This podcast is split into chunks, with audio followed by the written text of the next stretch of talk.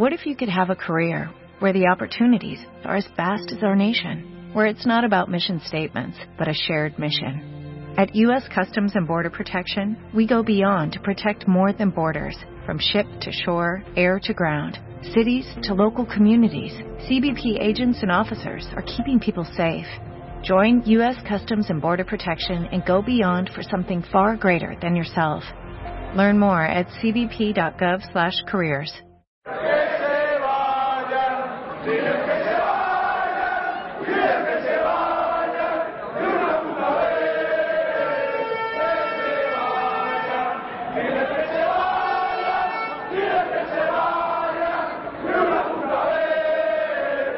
Hola atléticos y atléticas, bienvenidos una vez más a Atleti por Rojo y Blanco.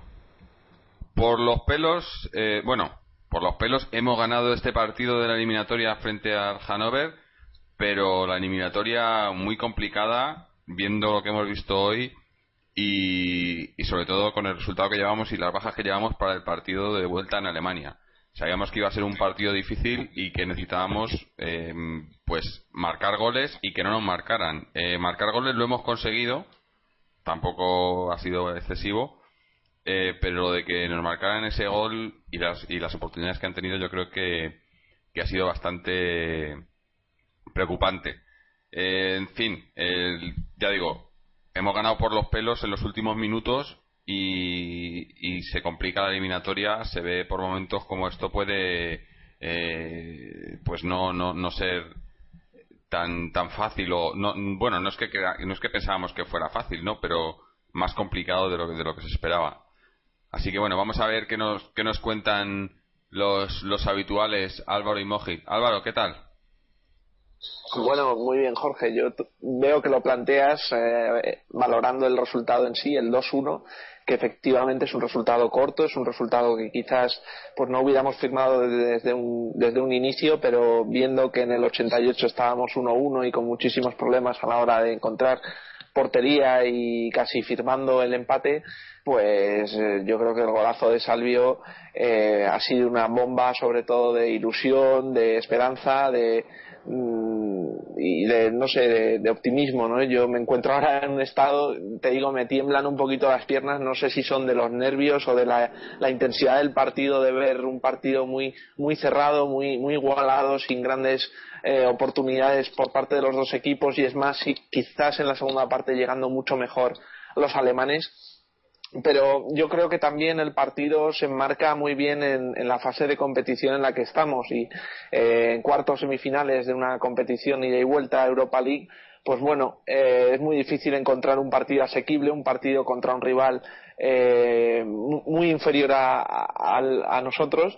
Y por lo tanto pues yo creo que es como se ha desarrollado. El Atlético ha empezado con muy buena actitud dominando creando mucho juego creando ocasiones y ha encontrado su gol pero eso sí, con una inestabilidad y una quizás una precipitación en defensa, un nerviosismo, no, no sé muy bien cómo definirlo, pero desde el primer momento he visto que la defensa lo iba a pasar mal, eh, que los alemanes con muy poco eh, podían hacer mucho y así ha sido en un despiste de un balón viniendo de centro por banda derecha, pues eh, Miranda casi la ha dejado pasar la pelota y evidentemente el que venía detrás la ha aprovechado.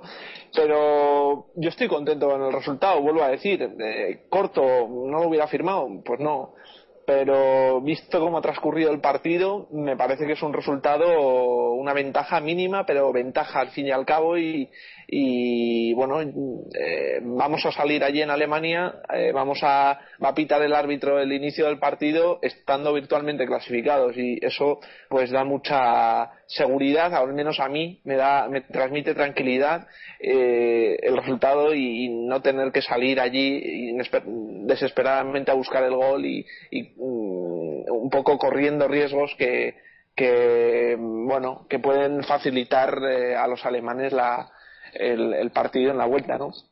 Pero bueno, ahora entraremos más en el detalle y como valoración, repito, contento y ilusionado, ¿por qué no? Sí, bueno, visto así también también eh, eh, hay motivos para, para, la esperanza, ¿no? Eso yo creo que nunca, nunca lo perderemos, ¿no?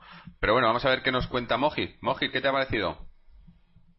Sí, bueno, yo coincido contigo en el sentido de que el resultado es corto. Ya veníamos avisando durante las últimas semanas que los alemanes son un equipo muy competitivo en su campo y cualquier cosa que fuera no llevar una renta de dos goles o más sería, sería difícil, a priori por lo menos. Y obviamente el 2-1 es un resultado muy corto y lo empeora el hecho de haber encajado un gol, ¿no? que es un peor resultado incluso que el 1-0.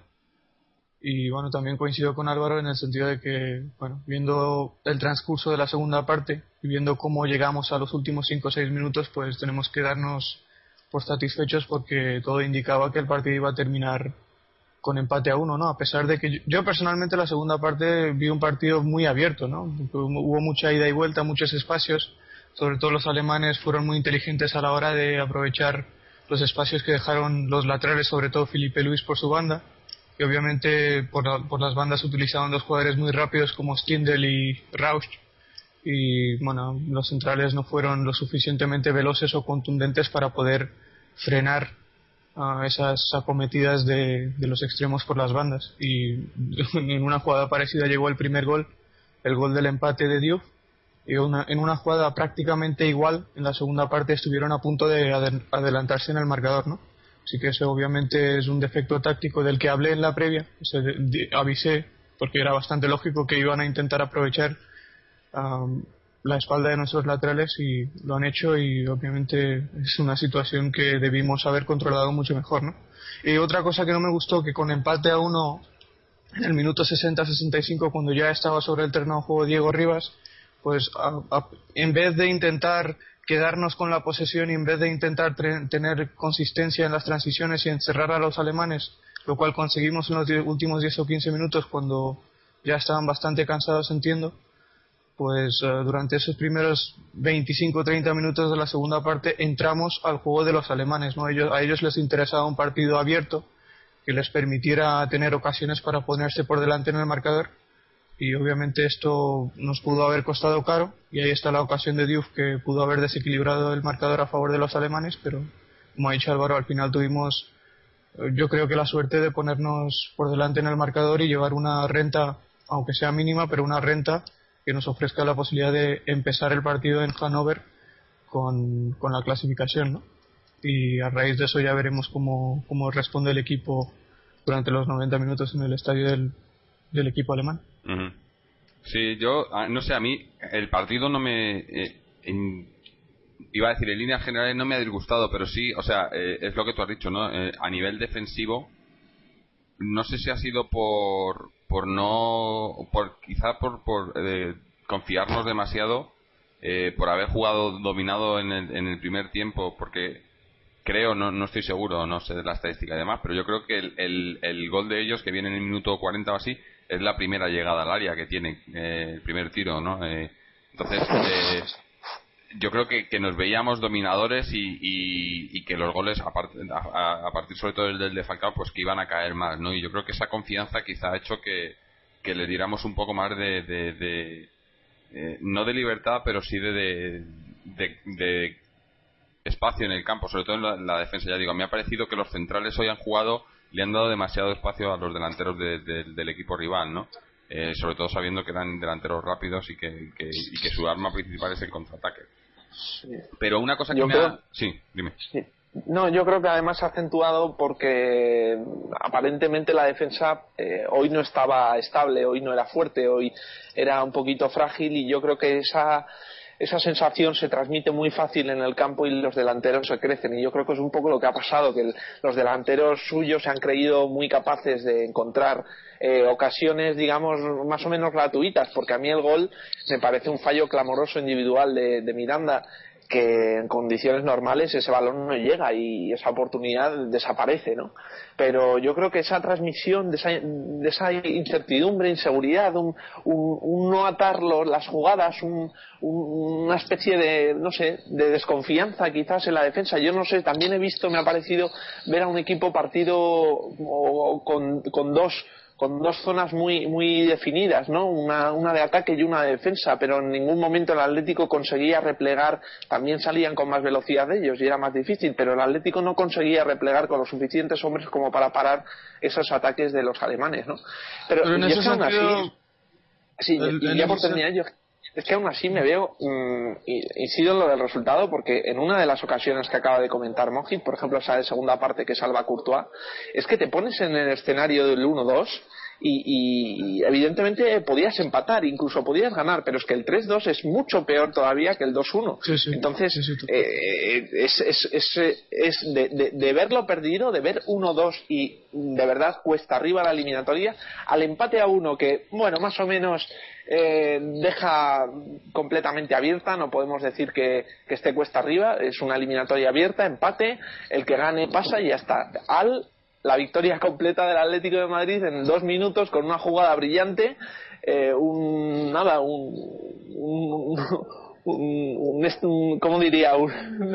una jugada deslumbrante un poco de, de Salvio que, que, cae ahí pues como de la nada y, la clava en, el sitio. por eso es que es muy importante y, de verdad también como decía Mojit, quizás no ha sido del todo merecido, pero yo creo que este Atlético de Madrid merecía un poco de suerte en estos partidos que no las no los, nunca las ha tenido, ¿no? Digamos que lo que ha conseguido se lo ha trabajado y ha sido justo. Y todo lo que no ha conseguido, pues en parte se lo había trabajado para ganarlo. Entonces, pues bueno, yo sí. Yo, coincido con el hecho de que, además lo dije también, ¿no? viendo el transcurso del juego de los dos equipos en la segunda parte y viendo cómo los viendo cómo el Hannover se había venido arriba o había entrado en el partido mucho más que en la primera parte, pues tenemos que darnos por satisfechos por llevarnos ese marcador. Y como dices que esto es mucho mejor si hubiéramos perdido 1-2 o incluso si hubiéramos podido remontar en el caso de que Diouf hubiera marcado el segundo gol, el 3-2 habría sido peor. Así que teniendo o partiendo de esa base, pues el resultado es bueno.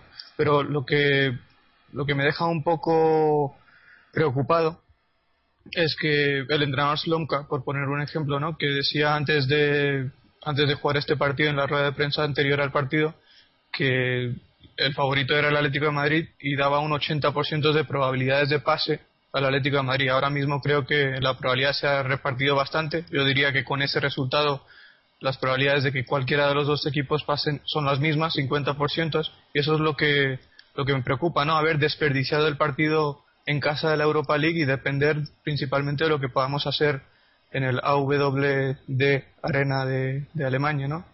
En el campo del Hannover. Y sobre lo que decías del repliegue, como has dicho, el hecho de que el balón se moviera con tanta velocidad, el hecho de que jugáramos los dos equipos tan abiertos y un fútbol tan vertical que produjo situaciones de ida y vuelta, pues evidentemente cuando entras en esa dinámica del partido, a los dos equipos les cuesta mucho, mucho reorganizarse en defensa.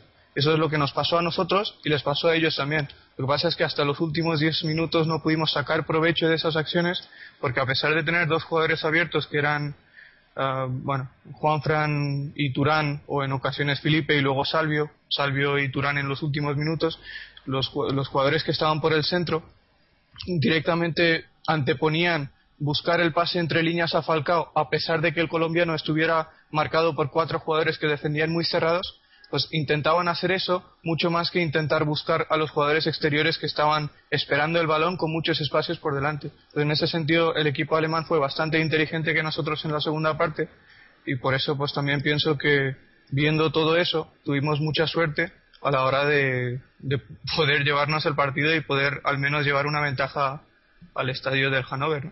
Bueno, y antes de, de, seguir, se nos ha incorporado también otro de los habituales. Mariano, Mariano, ¿qué te ha parecido el partido? Hola, buenas noches a todos.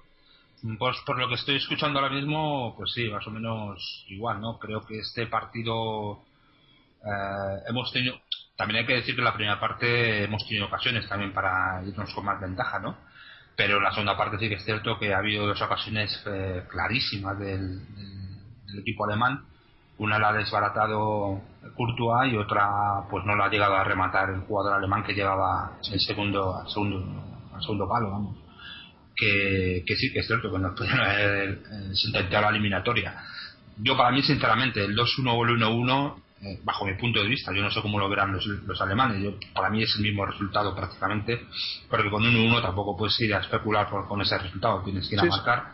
Entonces, ellos, pues bueno, más o menos, eh, con un 1-2-1, para ellos lo importante ha sido marcar un gol, igual que para nosotros era muy importante marcar allí Eh, yo lo que creo que se ha demostrado que el equipo físicamente no está bien. en la segunda parte hemos perdido absolutamente el control del juego. Eh, hemos sido un equipo roto absolutamente de partido por la mitad, en defensa y en ataque. En defensa hay que, habría que reseñar que no se ha estado mal en la primera parte. El único fallo que hemos tenido ha sido un fallo absolutamente imperdonable de Miranda y de, y de Felipe Luis. En, tanto en el pase como, como en el remate del, jugador eh, Dios, eh, que ha rematado. es que no sé, yo no sé muy bien qué, qué ha pasado ahí. A, creo que era Miranda, ¿no? Miranda Godín, no sé, creo que era Miranda. Yo no sé muy bien qué le ha pasado para dejarla pasar de esa manera. Es que yo, yo casi prefiero que metas. que, que por error metas un gol en propia puerta que que dejes rematar al delantero, porque es que un remate el delantero ahí es gol, pero casi el 99% de las ocasiones. Entonces, eh, en la segunda parte sí que hemos tenido muchos más problemas en defensivo, sobre todo por la banda de, de Felipe Luis, que creo que hoy ha estado bastante mal. Eh, y que físicamente, pues bueno, el centro del campo no ha aguantado. Eh, arriba seguimos teniendo problemas de definición, tanto de Falcao como del resto de jugadores. Hemos tenido tres o cuatro ocasiones muy claras de ambos jugadores. Adrián se nota que también está, está, está cansado. Diego a pesar de haber hecho un par de cositas técnicas, pues bueno, eh, creo que no está ahora mismo como para jugar. Eh, necesita ritmo de competición, necesita ritmo de partidos y, la segunda parte, pues sí que es cierto que si bien en la primera yo creo que podíamos haber ido ganando, en la segunda parte bien es cierto que podíamos haber perdido el partido, la verdad, y como creo que ha dicho Álvaro, de pasar de un 1-2 que no es que sentenciase la, la, eliminatoria, pero no la deja muy costa arriba, a pasar a 2-1 que deja la eliminatoria totalmente abierta, ¿no? Y en perspectiva, de momento somos un pelín más favoritos que ellos porque digamos con un gol de ventaja. Pero yo, yo simplemente... yo simplemente, para terminar, creo que el partido demuestra las caras que físicamente no estamos bien, que nos cuesta ya mucho el tema de jugar con una intensidad eh, y con una presión como los primeros partidos, como también por otra parte es lógico, y que me temo, yo soy bastante pesimista con que pasemos esta eliminatoria, sinceramente. Pues yo en el tema físico simplemente me gustaría expresar mi opinión y lo que hemos dicho es, o por lo menos lo que yo dije es que las situaciones de las que hablas del equipo roto que no, o que le costaba mucho reorganizarse en defensa es porque el partido adquirió un ritmo muy alto. Y eso cuando el partido se juega a un ritmo tan alto, con transiciones tan verticales y con una ida y vuelta que permite a los dos equipos pues uh, prácticamente pisar área contraria constantemente, pues eso es difícil, es imposible que, que a los equipos les dé tiempo y les eh, permita reorganizarse en defensa. Pero yo creo que es, una, es un aspecto mucho más táctico que, que físico. Y en ese sentido yo coincido que los centrocampistas no hicieron su trabajo, pero no creo que sea porque estuvieran cansados. Yo creo que no hicieron bien su trabajo porque no interpretaron el partido. O el equipo alemán iba a dejar jugar siempre y cuando nosotros tuviéramos la posesión dentro de su mitad de campo y eso es lo que no, no tuvimos, ¿no? No tuvimos la consistencia a la hora de parar el balón a la hora de intentar jugar el balón en el campo del equipo alemán. Que fuimos demasiado nerviosos, demasiado ansiosos, demasiado impacientes en busca del segundo gol durante los segundos 45 minutos. Y por eso digo que yo no creo que sea porque estuviéramos más cansados que los alemanes. Pero no sé si, como dije en los anteriores programas también, es evidente que no estamos jugando a la intensidad que jugamos los primeros tres o cuatro partidos con Simeone. Eso es evidente porque el cansancio se va acumulando, pero no creo que hoy estuviéramos más cansados que los que el Hannover y se vio en los últimos 10 o 15 minutos donde les encerramos y ellos voluntariamente dieron un paso atrás porque probablemente no podían físicamente, lo cual me hace pensar que eh, en, el aspecto físico terminamos bien el partido y la prueba está ahí, ¿no? Que marcamos el 2-1 y tuvimos una ocasión clara para marcar el 3-1 también. Vamos el 2-1 como pudimos haber encajado el 1-2. Yo lo que pienso que, pero digo los últimos minutos. Yo, no sé, yo no sé cómo estará el Hanover, sinceramente. Eh, eh, yo sí lo he visto físicamente mejor que a nosotros y, no dudo que en los últimos en los últimos minutos jugamos un poco más también los cambios ayudaron pero pero yo creo que fue más eh, un arreón de, de, orgullo de, o de, de, corazón que de cabeza y de pierna sinceramente o sea porque es que eh, Sí, pero eso también, yo creo que. Recuperábamos Sí, sí, no, no, eso, eso, también lo que se refería Álvaro, ¿no? Que, que, que, eso es lo que te puede dar a lo mejor eh, ilusión, ¿no? o, esperanza de que se pueda, con ese orgullo que se ha demostrado que en otras ocasiones no se veía, ¿no? Eso no, no, está claro. Efectivamente. No, lo que, lo que está claro es. Lo que, Sí, bueno, sí, adelante, Moji. No, no, pues de hecho iba a decir que lo que está claro, hay una cosa que dijo Álvaro hace un momento que hoy tuvimos la suerte que nos ha faltado en muchas ocasiones previamente en otros partidos. hay, hay muchas, incluso en este partido quizá viendo el transcurso de los 90 minutos el resultado es justo y posiblemente si hubiéramos no encajado el primer gol el, o el desenlace del partido habría sido otro.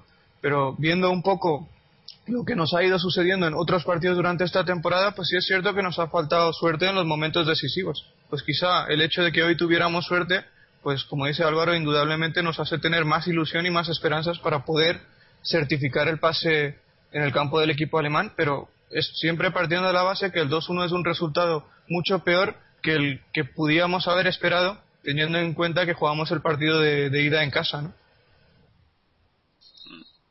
Claro. Yo, yo lo que, lo que, a mí lo que me ha llamado la atención es, eh, ya lo has comentado tú, Mojit, es esa eh, dependencia que, que, parece que nos autoimponemos en, en, los remates de Falcao, ¿no? o sea, veías llegar jugadores, veíamos, eh, sobre todo en el primer tiempo y, y, en parte del segundo tiempo, cómo, cómo llegábamos a, al área con facilidad, al área de Hanover, pero nos perdíamos en, en, intentar buscar ese último pase a Falcao o el remate de Falcao cuando en muchas ocasiones ha habido los jugadores eh, que le acompañan, tanto Adrián como, como Arda, como eh, incluso Gaby o, Mario, pueden, podían colaborar en, en, las jugadas y en, y en, el tiro final, ¿no? Y parece que siempre estamos buscando que sea Falcao el que haga ese tiro final, ¿no? Y, y, y, en, ese, en esa búsqueda de Falcao nos perdemos mucho, ¿no? Que sí, que es un rematador y que tienes que ponerle los balones para que meta goles, pero los goles los meten también los demás, ¿no? Y ahí me parece eh, sobre todo cuando ha entrado Diego, pese a que no se le veía todavía fresco, pero ha dado mucha más eh, eh, en ese sentido. Le he visto que es un jugador, yo creo que es el único jugador de, medio del campo que, puede llegar a, ofrecernos ese gol que, no tienen los demás. Y se ha visto, bueno, más casi, casi mete un gol al final. Y es un jugador que, pues eso, como ha dicho Mariano, ¿no? que todavía está un poco reencadente de la lesión, le falta tiempo y tal pero nos falta eso, ¿no? Nos falta, yo creo que nos falta que los que, que, que tomen más responsabilidad a la hora de tirar a la puerta, ¿no? Los demás jugadores, porque se ve muy poco, ¿no? Vemos, o eso me ha parecido a mí, como llegamos mucho al área, pero no hay tiros apenas, porque siempre están buscando a Falcao, o, buscan, no sé, quedarse solo delante del portero, ¿no? Cuando en muchas ocasiones dices, joder, tira, tira ya, ¿no? En el sentido de, de la dependencia que dices que hemos autoimpuesto de buscar a Falcao en prácticamente todas las acciones ofensivas es cierto, hoy lo hemos visto y lo llevamos viendo durante prácticamente todos los partidos que ha jugado Falcao esta temporada, ¿no? Pero has dicho que Falcao es un rematador. Yo creo que Falcao principalmente es un rematador, pero dentro del área hace otras muchas funciones que no tienen nada que ver con finalizar jugadas. Y me refiero a que arrastra muy bien las defensas. O sea, genera unos espacios para los jugadores de segunda línea que podríamos aprovechar bastante si es que intentáramos aprovechar ese trabajo de Falcao para encontrar a otros jugadores de segunda línea, como podría ser Adrián, Salvio, Diego, que hemos dicho, que, aparecen por los espacios y eh, finalizar las jugadas. Pero yo creo que el, fallo está.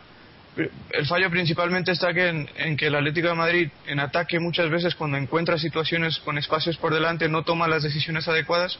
Los futbolistas, salvo contadas excepciones, como has dicho de Diego, Diego realmente es el único que sabe dónde poner el balón, cómo mover la pelota cuando encuentra situaciones de 3 contra 3 o 4 contra 4. Otros futbolistas se pierden en individualidades, eso lo vimos también con Salvio cuando generamos situaciones de contraataque con superioridad numérica, incluso situaciones de 4 contra 3, pues al argentino siempre antepuso la conducción a la combinación y en ese, en ese sentido perdimos muchos balones que luego nos hicieron cierto tipo de daño a la contra, ¿no? En ese sentido nos faltan jugadores en el centro del campo que sepan mover el balón y luego cuando llegamos a tres cuartos de campo evidentemente nos falta ese último pase y saber dónde poner el último pase, que no siempre tienes que buscar a Falcao. Hay veces que puedes aprovechar el trabajo que hace Falcao de llevarse a dos futbolistas y crear espacios para jugadores que entran desde atrás y ponerles el balón a ellos para que puedan finalizar las jugadas. Pues obviamente eso no lo estamos haciendo y se está viendo, ¿no? A lo largo de muchos partidos. Mm, yo para mi gusto eh, en la segunda parte sobre todo se ha acentuado un atasco monumental en el centro del campo una falta de claridad de ideas en medio centro con el recurso siempre de jugar a bandas buscando precisamente ese centro al área eh, y buscando a Falcao.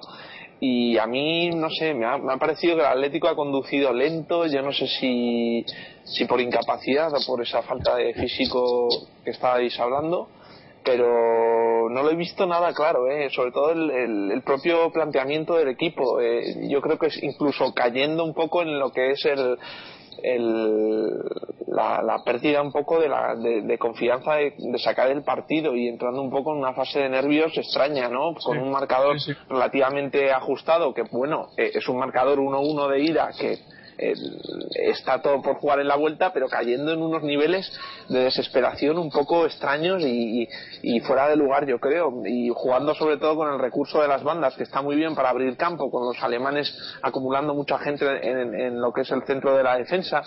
Y, yo creo que provocando precisamente esa salida a banda del Atleti porque sabe que con todos los hombres que acumulaba en defensa, por mucho que le pongas un centro al área Falcao, siempre va a haber dos o tres que salten a la par con él y no va a provocar un remate fácil, que yo creo que es lo que ha pasado. Ha habido dos o tres remates pues que pueden estar fenomenalmente puestos, pero que, que, al final saltan todos, ¿no? Y es muy difícil. y yo creo que que esa indecisión, incluso con la salida de Diego, pues tampoco lo he visto nada claro, ¿no? Y de hecho el gol ha sido, como, como vuelvo a decir, una jugada completamente, bueno, eh, individual, un, una, no sé cómo decirlo, pero, pero vaya, el, gol fue... En equipo, en equipo el Atlético, mm, en esa segunda parte yo creo que que se ha mostrado débil por su poco su, su, poca pegada no yo creo que ha demostrado muy poca pegada muy muy poco muy muy poco muy poca variante no dentro de lo que es su juego. Muy predecible muy lento muy determinado. Y, con sí con Juan Fran y Felipe subiendo bien pero al final para acabar en un centro que algún córner alguna falta al borde del área pero relativamente sin peligro. ¿no? Yo creo que en la segunda parte no hemos creado absolutamente nada, lo que más ha creado ha sido los alemanes y, salvo esa última fase con dos, con dos de gol, una que se metió y la otra que no pudo ser, pues eh, al final han decantado, pero, pero a mí me preocupa esa segunda parte, ese tramo de, del 50 al, al 80, donde es que estaba no sé, eh, ya, ya no te digo perdido, de que no se reconocía o no, no conseguía desplegar su juego, sino incapaz, no sé, como un, eh, realmente complicado. yo, creo que... Yo creo que en, ese aspecto los cambios de, de Cholo, hoy sí que hay que decir que eh, han, han, han, aportado bastante bueno cosas positivas al, al juego del Atlético de Madrid, porque realmente es cierto que, es que estábamos, vamos, yo por lo menos creo que el equipo estaba completamente roto. Y, y por otra parte decir que a mí el, equipo el equipo alemán eh, mm, en la primera parte mm, yo realmente pues me ha parecido un equipo bastante flojo pero la segunda parte, si este es el equipo que no vamos a encontrar allí en, en, en Hannover, en Hannover, como, como lo quieran decir, eh, yo, yo, creo que será lo más natural. Eh, yo creo que lo vamos a pasar mal. Ojito porque tenemos dos bajas muy muy importantes, que yo creo que son los dos jugadores que más, están. A tres. Yo de las que he visto, eh, porque aquí son, aquí vamos, yo lo he visto por la televisión francesa, es, son eh, Juan Fran y, y, Turán. No sé quién es el otro. Y Gaby. Y Gaby. Gaby, Pues ya es lo que nos faltaba. Sí, sí. Pues, Además, lo, peor de lo peor de, de, las tarjetas que han sacado a Gaby y Turán es que eran tarjetas que se podían haber ahorrado perfectamente. eso es.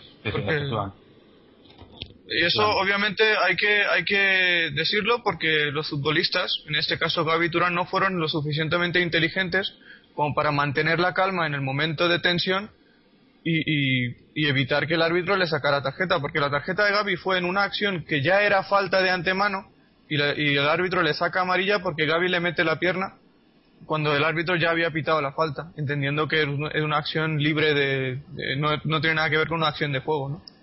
Y bueno, la de Turán fue por una provocación de Sklaudorf que yo creo que le estaba buscando, porque y creo que era un planteamiento que, que, los alemanes ya tenían desde el principio del segundo tiempo, ¿no? Porque yo creo que intentaron provocar a Turán también en otras fases de la segunda mitad y al final lo consiguieron en los últimos minutos después de que creo que nosotros ya habíamos marcado el 2-1, ¿no? Eran momentos en los que los futbolistas tenían que mantener la calma y desafortunadamente uno de los jugadores más importantes en el esquema táctico del Atlético de Madrid como es Arda Turán no supo mantenerla y evidentemente esa actitud hay que yo creo que hay que criticarla.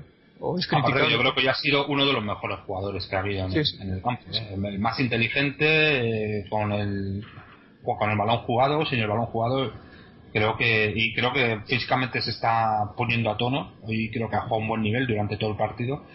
Eh, yo pienso que vamos a vamos a echar en falta a Turán allí en, en la mejor noticia es que probablemente la, ausencia de Turán, que no es una buena noticia obviamente, pues va, va a generar que o va a significar que Diego, Diego sea titular en Hannover. ¿no?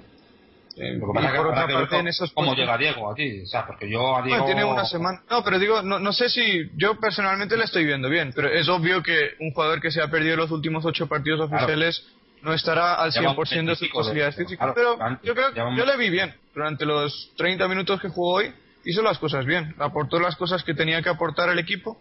No pudo aportar pausa porque el partido ya había adquirido un ritmo que desafortunadamente no le interesaba al Atlético de Madrid, pero aún así cuando entró en contacto con el con el balón en el último cuarto de campo hizo cosas positivas, abrió muy bien el campo para aprovechar la profundidad que aportaban Salvio y, y Turano Felipe por la banda izquierda, Salvio por la derecha y Turano Felipe por la izquierda y también tuvo esa llegada de segunda línea que, nos ha dicho Jorge antes. Yo, yo pienso que el hecho de que nos falte Turán y teniendo el marcador que tenemos es imprescindible que Diego sea titular en, Alemania que lo cual a mí me parece que es una buena noticia.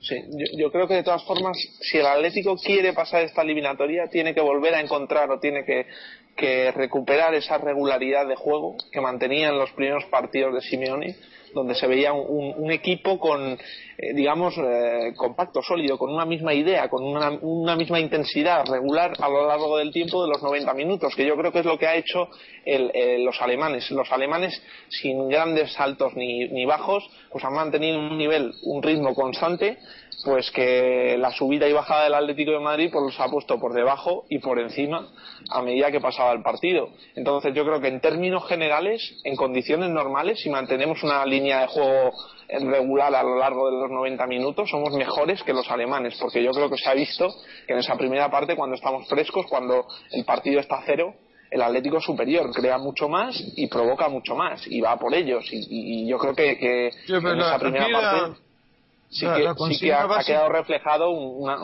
superioridad clara. Otra cosa es que no haya sido tan clara en el marcador. Se podían haber metido algún gol más, pero no ha sido así. Entonces 1-0, bueno, podía haber sido 2, bien. Entonces, yo creo que es lo fundamental. No bajar a niveles en los que el equipo alemán te supere de manera que pierdas el control del partido, se rompa, eh, encuentren oportunidades de manera gratuita como hemos dicho, por fallos individuales o por, o por inconsistencia de equipo, que yo creo que ha sido otra de las claves de hoy, y poco más, y tampoco son nada del otro mundo, son eh, es cierto que bueno son octavos en su liga pero también hay que decir que es el tercer equipo que menos partidos ha perdido en su liga ¿eh? entonces empata mucho pierde poco y gana pues eh, no está mal lo que gana no entonces ah. no, no va a ser fácil pero yo creo que en líneas generales son superiores Sí, eso, eso es evidente, por nombres, por equipo y también por la dinámica que ha mantenido cada uno de los dos equipos en la Europa League. Es obvio que nosotros somos superiores. De hecho, yo creo que viendo los resultados que hemos obtenido en Europa hasta este momento, esta temporada, pues somos el mejor equipo del campeonato, porque de 15 partidos que hemos jugado, contando los cuatro de la fase previa, hemos ganado 13, hemos empatado uno y solo hemos perdido uno, que fue bastante desafortunado el que perdimos en Udinese en los últimos dos o tres minutos. Así que es evidente que el Atlético es superior al equipo alemán, pero en ese sentido a mí me gustaría resaltar antes lo que, lo que dijo Mariano, ¿no? que si nos vamos a encontrar al Hannover de la segunda parte en su campo, va a ser difícil y va a ser difícil porque ese es precisamente el equipo que nos vamos a encontrar. El Hannover, y más teniendo desventaja en la eliminatoria, no va a dejar. Yo diría que no nos va a dejar. nos vamos a encontrar al Atlético de la segunda parte. Sí, sí, pero eso es lo que te iba a decir también. Digo, la, la consigna básica, justo te iba a decir, es que la lógica dice que el Hannover va a intentar imponer un ritmo alto para encontrar espacios que son fundamentales para que sus hombres veloces de banda, como hoy eran Rausch y Stindl, y los dos atacantes que eran en este caso Sklaudraff y, y Diouf. Es sorprendente que no jugara el noruego Abdullawi, pero el hecho de que no jugara Abdelawi era una clara indicación de que los alemanes intentarían buscar espacios para explotar las la velocidad de los cuatro jugadores en ataque que tenían. Pues quizá apuesten por un, sistema o un planteamiento muy parecido en Alemania también. lo que nosotros tendríamos que hacer es intentar parar un poco el juego, intentar dominar un poco la posesión y a raíz de eso intentar encontrar los espacios que sí suelen dejar cuando les encierran en su propio campo. Pues como dice Mariano, no podemos ir a Alemania con la mentalidad de que queremos proteger el 0 a 0, porque esa es precisamente la mentalidad incorrecta para jugar en ese campo ante ese rival. ¿Por qué? Porque de 20 partidos oficiales que han jugado allí esta temporada los alemanes, solo han perdido uno. Que grandes equipos de la Bundesliga han perdido allí. Ha perdido el Borussia Dortmund, ha ha perdido el, Bayern Múnich ha perdido el Werder Bremen, han perdido otros grandes equipos de la Alemania, de la liga alemana en ese estadio. Así que la mentalidad nuestra tiene que ser como sea, intentar marcar un gol en ese estadio, lo cual va a ser clave para tener opciones de pasar la eliminatoria. Y si queremos intentar marcar un gol, es evidente que la única forma de conseguirlo ante un equipo sólido, rocoso, con velocidad a la, a la contra, con, velocidad con espacios por delante, es intentar quedarse con la posesión y saber moverla con el, con el mayor criterio posible. Y digo eso porque hasta ahora pues no hemos sido capaces de hacer eso, ¿no? Mm. No, está claro. Eh, yo, es que creo que, que además eh, lo único quizá un poco ventajoso del resultado, de, como decíamos, ¿no? que el 1-1, el 2-1, es que ellos allí salen, salen forzados a, tener que marcar un gol, por lo menos. ¿no? Sí, sí. Y entonces, eh, si podemos aprovechar eso, si podemos aprovechar eso, porque yo, yo creo que no. Eh, no, no tienen equipo para, para jugar a dominar. Como, o sea, a dominar, a ir a, por el resultado. Su, su principal baza, por lo que he visto hoy, es el contraataque, ¿no? Pero cuando vas con el marcador atrás, como, o sea, con la eliminatoria perdida de, momento, como llevan ahora, eh, esa estrategia yo creo que no, no les vale, ¿no? A no ser que les demos nosotros las facilidades. Pero hay, un pequeño hay un pequeño matiz porque esos equipos que son desequilibrantes a la contra suelen ser equipos que obviamente tienen mucha velocidad en ataque. Pues cuando, te cuando ese tipo de equipos se encuentran en situaciones adversas como la que se va a encontrar el Hannover, lo que hacen es adelantan la línea de presión, pues seguramente nos presionarán arriba. lo lógico sería que desde el primer momento intentaran buscar intentarán buscarnos intentarán presionarnos arriba e intentar recuperar los balones en campo contrario y vivir en el campo del Atlético de Madrid. Pero es evidente que ellos no tienen pausa en el centro del campo o elaboración en el centro del campo, pero lo que sí van a intentar es recuperar el balón o quedarse con el balón la mayoría del tiempo posible y a raíz de eso, eh, los espacios que deje el Atlético de Madrid en defensa, intentar aprovecharlos y sobre todo la espalda de los dos laterales que, que nuestro equipo son muy ofensivos como, como Felipe y Juanfran y hoy es exactamente lo que han hecho. Entonces, no, no es que lo que has dicho antes es que si hay un equipo que juega a la contra, cuando tiene un marcador en contra y tiene que marcar un gol, llevar la iniciativa en el juego, no puede porque es incapaz de hacerlo. Yo no creo que sea incapaz de hacerlo es capaz de hacerlo en función de lo que nosotros hagamos, como ha dicho Álvaro. O si nosotros somos capaces de quedarnos con la posesión, vamos a conseguir que ellos no encuentren o, que el partido no se juegue al ritmo que a ellos les interesa, que seguramente será muy alto. Mm. Esa será la consigna, que el partido se juegue al ritmo que le interesa al Atlético de Madrid, que es un ritmo bajo, donde la pelota está más tiempo en el suelo que en el aire, y a raíz de eso, pues que las defensas del Atlético de Madrid, el sistema defensivo siempre sea compacto, que el equipo no se rompa, y eso será clave para evitar que los alemanes nos hagan daño. Sobre todo, sobre todo los 20 primeros minutos allí en Alemania van a Seguramente, totalmente, total. Como empiecen ellos, porque yo creo que ellos van a, empezar a, enterrar a, la Atlético, van a intentar hacerlo. y si marcan pronto, pues, pues la tenemos yo, yo, no, yo no me espero una salida en tromba, ¿eh? Yo creo que van a ser bastante bastante tranquilos, ¿eh? Yo creo que van a tener su oportunidad. la van a tener seguro.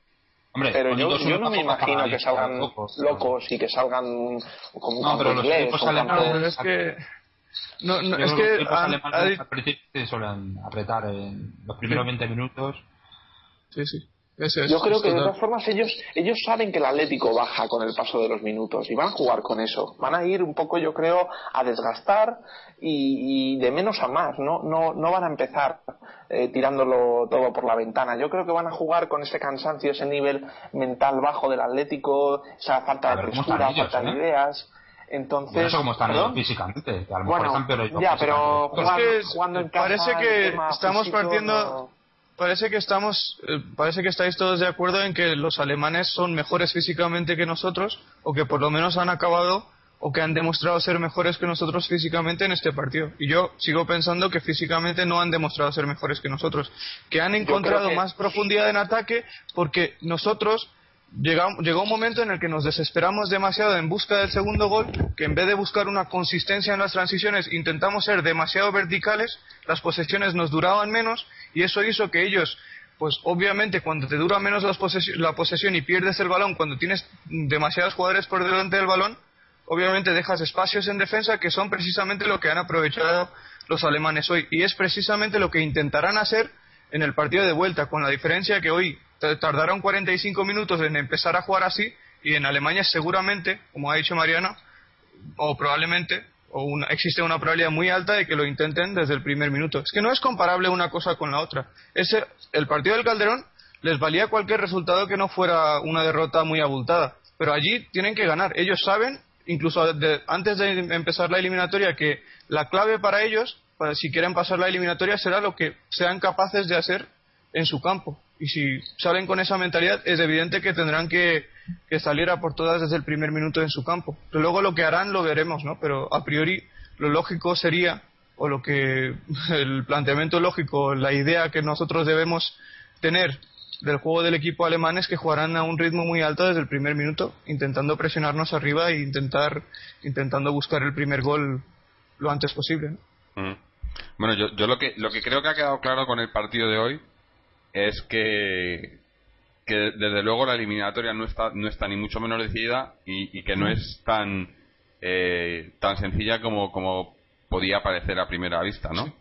que tampoco, bueno, viendo todos los resultados de, la, de, de, todas de todos los partidos de Europa League, parece que, es la tónica, ¿no? O sea, no ha habido, eh, probablemente ha habido un partido en el que ha habido un poco de, sorpresa, pero lo demás es todo muy igualado, ¿no? Lo he visto, lo he visto muy... Sí. Eh, Yo creo que el... Dos, cuatro Bilbao prácticamente sí, ya compró el... El Bilbao es el único, digo, el, único partido que ha sorprendido un poco. Yo no sé cómo ha debido ser ese partido, yo solo he visto los goles, porque yo no sé si ha debido dominar el Salque, no, no tengo ni idea. No sé, no lo he visto, pero por, lo, por el, resto de marcadores, ¿no?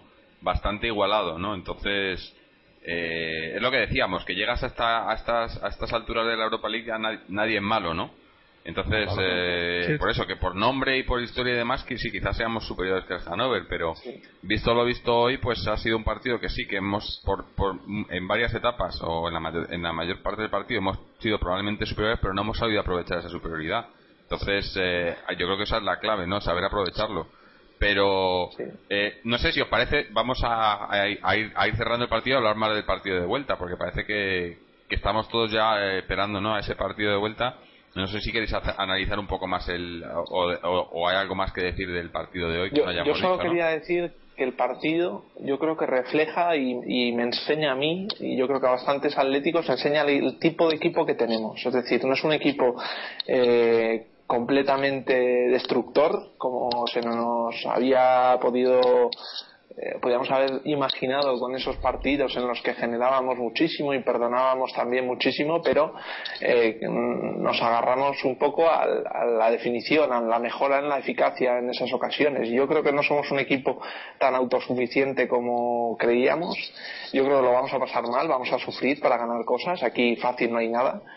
y la verdad, pues como bloque es el, único pero que le podría poner. Me parece que los alemanes son más bloque que nosotros, son más conjunto que nosotros y desde el punto, desde el momento en que el Atlético de Madrid se empieza a diluir, se empieza a caer en, en las jugadas personales, en las individualidades, pues yo creo que no tiene nada que hacer. Solo pasa, o la vuelta pasa por hacer un juego de conjunto y un juego, como ha dicho Mojit, de, de controlar el partido, de moverla, de pasarla, de tener pelota, de, de, no ceder ocasiones. Yo creo que jugar lo más lejos posible, ¿no?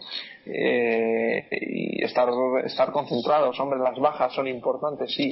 Pero bueno, Perea no lo está haciendo últimamente mal. Puede suplir con ciertas garantías, a, sobre todo en la labor defensiva, a Juanfran eh, con Arda Turán podemos tener la variante de Diego metido en el 11 y luego con, con Gaby en teoría Tiago debería estar preparado también, ¿no? Entonces, eh, no sé, yo me imagino una acumulación de hombres ahí en el centro del campo, hacer superioridad y, guardar la pelota, ¿no? Pero a, la vez que digo esto también me extrañaría ver a Atleti haciendo eso, porque me parece que es un poco incapaz por lo que ha demostrado, ¿no? No ha sabido eh, templar, no ha sabido, no ha sabido jugar a esa posesión, ¿no? Es más, Simeone la rechaza, ¿no?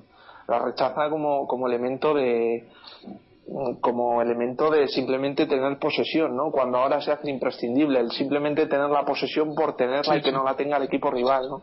Entonces ahí va a haber, va a haber, va a estar interesante, ¿no? Cómo se resuelva si va a ser un Atlético cerrado, va a ser un Atlético eh, valiente, va a ser un Atlético, bueno, no sé, la verdad es que mm, es un poco impredecible, ¿no? Pero yo, estoy de acuerdo contigo en el sentido de que, además, Simeone lo ha dicho no solo en las ruedas de prensa, sino deja muestras, claras muestras, de que no le interesa la posesión para nada, también en los entrenamientos. Pues si tú ves los vídeos que salen de los entrenamientos del Atlético, el punto en el que más insiste Simeone es que no le interesa la posesión, no le interesa si puede llegar a una cierta zona del campo con un toque, prefiere llegar con un toque en vez de con tres toques. Pero, como dices tú, no se trata de atacar, se trata de defender mejor, porque nos ha enseñado el Barcelona de Guardiola, por poner un ejemplo de un equipo perfecto, que cuando tú tienes la pelota no solo puedes atacar mejor, podrías atacar mejor o peor en, función de lo que de la movilidad que tengan los jugadores que están por delante del balón de la capacidad que tengan los jugadores que tienen la pelota en su posesión de jugar entre líneas.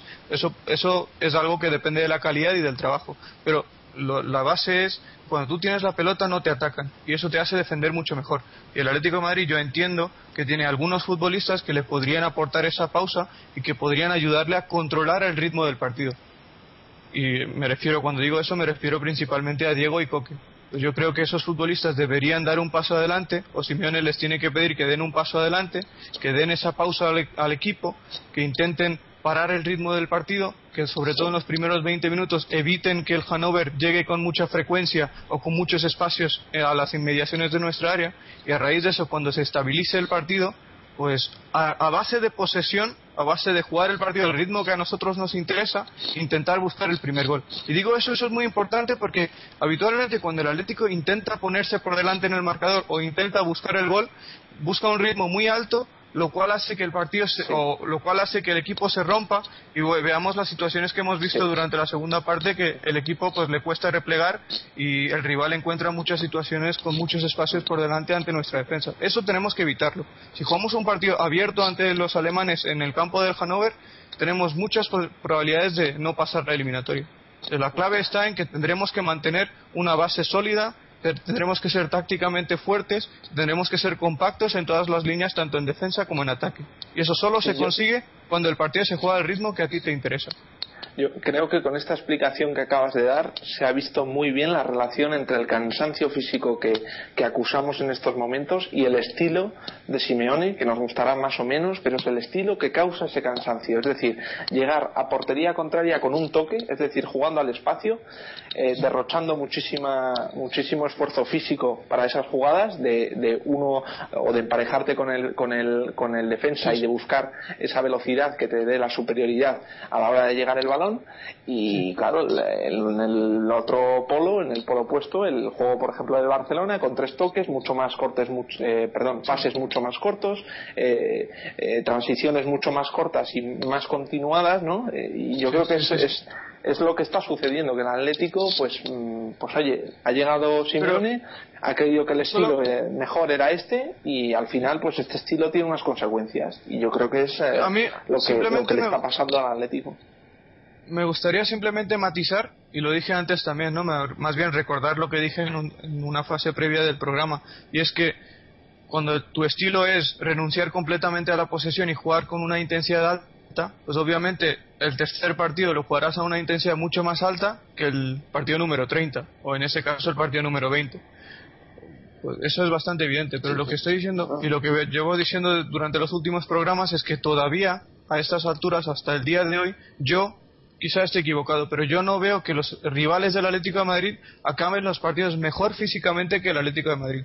Entonces, partiendo de esta base, lo que digo es que cuando el partido adquiere un ritmo alto es porque el Atlético de Madrid tácticamente no sabe controlar el ritmo del partido. No es que físicamente esté cansado y por eso no sabe controlar el ritmo y por eso el rival encuentra espacios. Es un aspecto más táctico, es un aspecto que tiene que ver con que los centrocampistas no dan al equipo lo que necesita el equipo en determinados momentos del partido y debido a eso los rivales encuentran y explotan los espacios que pueden llegar a encontrar a la espalda de algunos jugadores de nuestra defensa y principalmente los laterales. Pero eh, vuelvo a insistir en que es un aspecto, en mi opinión, mucho más táctico que físico.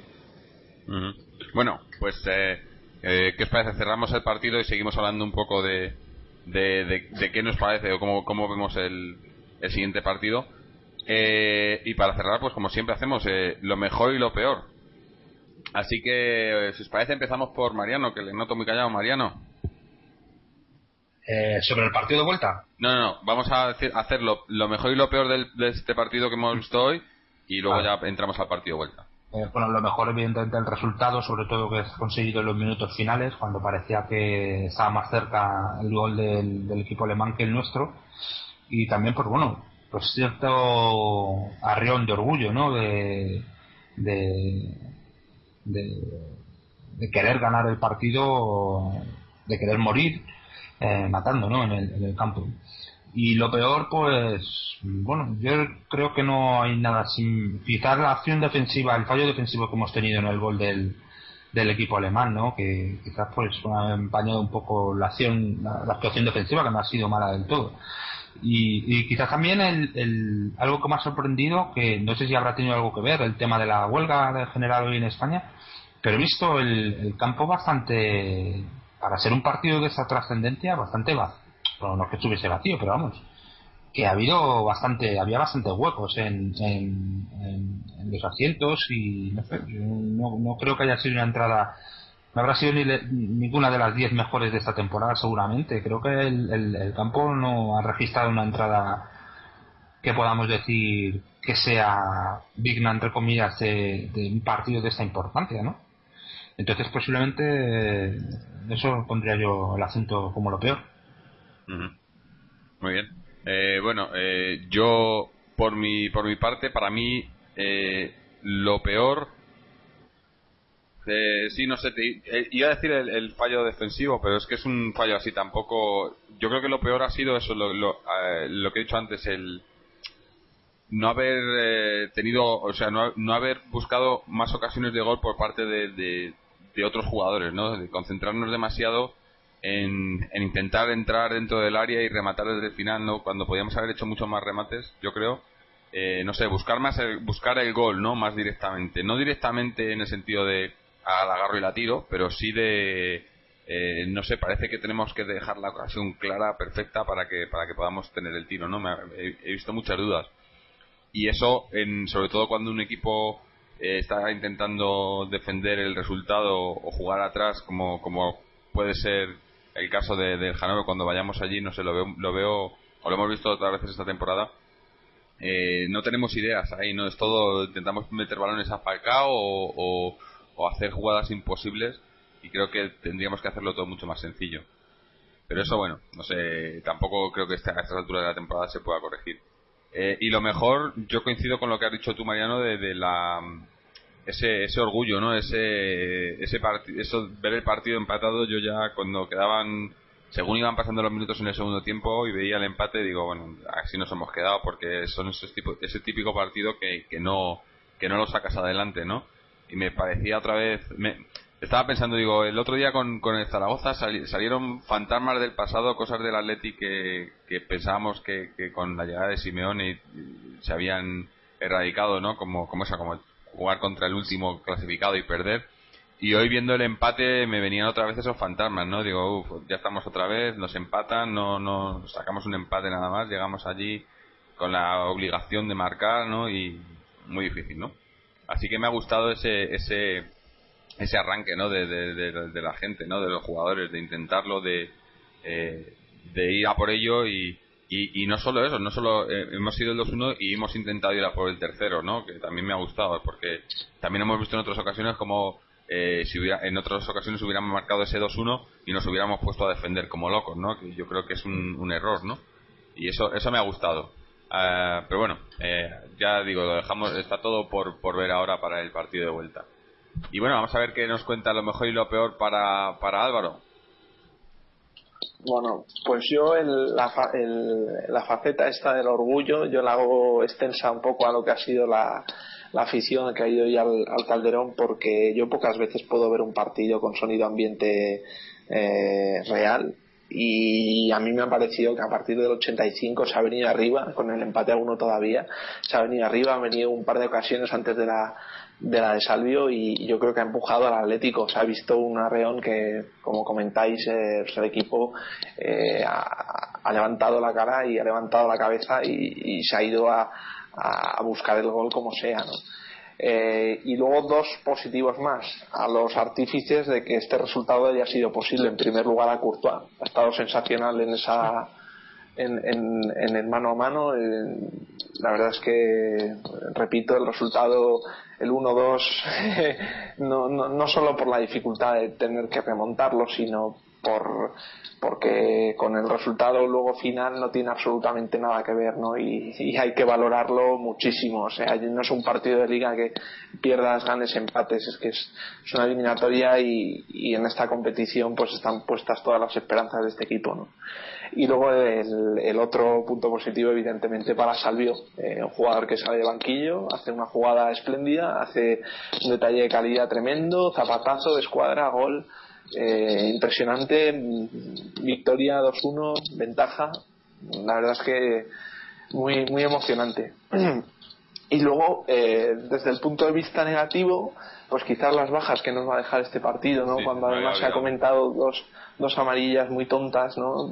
Pero bueno, y quizás cierto nerviosismo por parte de Simeone, yo no sé qué pasa, pero eh, el partido se calienta y entran en un campo que no nos conviene, sobre todo cuando tenemos apercibidos y bueno, yo creo que no deberíamos de haber entrado en ese juego que han venido un poco arrastrando los alemanes en esa segunda parte intentando conservar ese resultado y buscar un poco eh, descentrar al, Atlético, ¿no?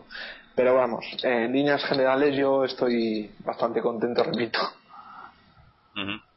Bueno, pues ahora le, nos queda Mojit. Mojit, cuéntanos. Sí, pues lo mejor Salvio, pero lo mejor la, el gol de Salvio, porque yo creo que tuvo dificultades a la hora de tomar las decisiones correctas a lo largo de los 20 o 25 minutos que jugó ¿no? hoy. Pero obviamente el hecho de haber marcado el gol nos da más posibilidades para poder encarar con ciertas garantías el partido de vuelta y también me gustaría dar el dato de que desde que el Cholo Simeone es el, entrenador del Atlético de Madrid, Eduardo Salvio es el segundo máximo goleador del equipo, por delante de Adrián que ha marcado 4 y Salvio ha marcado 5. Obviamente el primero es Falcao con 14. Así que, bueno, pues, eh, es positivo que el entrenador argentino le haya sabido persuadir o motivar a su compatriota para que rindiera bien en esa faceta en la que destacó bastante en el Benfica la temporada pasada. ¿no? ha marcado cuatro goles en la Europa League en los últimos tres partidos, ha marcado en los últimos tres partidos de la Europa League, marcó dos ante el Besiktas en la ida, marcó un gol ante el Besiktas en la vuelta también y hoy ha marcado un gol muy muy importante para el Atlético de Madrid de cara a esa vuelta que jugaremos en Alemania. Y lo peor, pues para no insistir en lo que acaba de decir Álvaro, que es totalmente cierto, porque las acciones de, sobre todo de Gaby y Turán, fueron totalmente evitables y esas tarjetas, pues existe la posibilidad de que nos cuesten caras porque se trata de dos jugadores fundamentales, imprescindibles en el esquema táctico del equipo, ¿no? Pero para no insistir en lo mismo, pues diré los, las dificultades que tuvimos a la hora de, de parar a los alemanes cuando entraban por el sector izquierdo de nuestra defensa, tanto por las veces que ganaron la espalda a Felipe, como por las veces que Godín no llegó a la cobertura, como por las veces que Miranda no, no estuvo atento a Diouf dentro del área. Así que eso evidentemente ha sido malo. Eso es lo que ha fabricado el empate y pudo haber fabricado otro gol que nos habría dejado la eliminatoria demasiado cuesta arriba. ¿no? Mm. Es curioso cómo, cómo hemos pasado de, de, tener nuestros problemas defensivos en las bandas, eh, ser en la banda derecha, y hemos pasado a, que sean ahora en, eh, perdona, eh, ahora, han pasado a la banda izquierda, ¿no? O sea, lo hemos, lo hemos cambiado completamente. Eh, y ahora resulta que es Juan Fran el, el, lateral que, que, más garantía nos da, ¿no? Que menos problemas pasamos por su banda, ¿no? Y, y, eso que dijimos hace poco que, que, algún día nos, nos la iban a jugar con Juan Fran, ¿no? Pero bueno, de momento parece que va funcionando la cosa. no lo digas, no lo digas muy bueno, no, juega, no juega en la vuelta, ¿no? Ahora te voy a decir una cosa, que hoy ha jugado Mario Sole. Sí. sí y no, cabe decir y voy a dar un paso al frente no lo ha hecho nada mal para el nivel que, que acostumbra. La verdad es que es una de las cosas que más me ha sorprendido. Ha adelantado incluso a, a Gaby en, fases de juego, incluso creo a Diego se ha puesto incluso en algún momento por delante. La verdad es que me ha sorprendido mucho, ¿no? Ha habido un, hay un pequeño cambio que a pesar de que no se haya traducido en nada espectacular, porque al final pues no nos hemos acordado de él en esta hora que llevamos hablando, pero al menos, bueno, yo creo que bastante aseado, ¿eh? y hay que decirlo también, cuando se lo hace mal y no se le ve y no pinta nada, pues es normal que se saque el palo, pero bueno, cuando se le ve y no la pierde tanto y se le ve más activo, más participativo, bueno, un poco de zanahoria tampoco está mal. No, yo estoy de acuerdo contigo en que estuvo bien en la recuperación, creo que fue el jugador que más balones recuperó. Y más allá de esa estadística que siempre es difícil de interpretar porque no son los balones que recuperas, sino dónde los recuperas, ¿no? Pero yo le vi en alguna acción en la segunda parte donde cortó alguna jugada que podía haber sido peligrosa. ¿Y qué es lo que sí, evidentemente. Claro, claro, ¿Os acordáis de Babel? Que era un jugador que recuperaba más balones que nadie y perdía el doble de los que recuperaba. Pero digo que yo comparativamente viendo el partido de Gaby y Mario, pues después de mucho tiempo, Mario hoy puedo decir que ha sido mejor que su acompañante en la medular, como decía Álvaro. Pero eso no quita que sigo pensando que, que Tiago es mejor futbolista que él y Asunsado también es un futbolista más competitivo que él.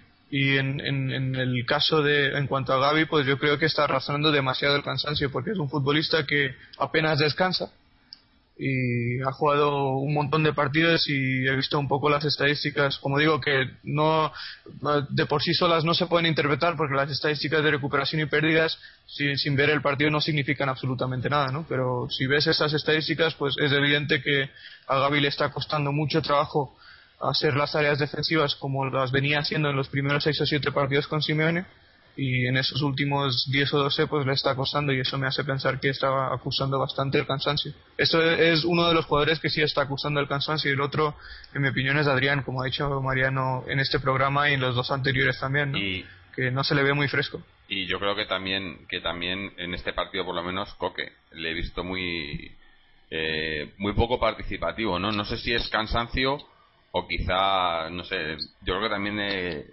eh, sobre todo con la baja de Diego, eh, estamos esperando mucho de Coque, ¿no? Pero hay que recordar que... Es que Coque no juega Diego. Claro, claro, no es, el mismo jugador, le pone en la misma posición y es un chaval que, que está todavía, ¿no? O sea, no está todavía preparado. Yo creo que que como, como empecemos así a, a juzgar a Coque, nos lo cargamos. no, no, por eso digo, que, que, no, no me parece que, que que está, cargando demasiada presión que no se debería de cargar. El año que viene, eh, eh, vamos, yo vamos, sería bueno que tener ahí a Coque y a, Rubén Pérez, ¿no? Eh, los jugadores del filial, los jugadores jóvenes y que tienen un futuro. A mí Coque me, a mí es un jugador que me encanta, vamos.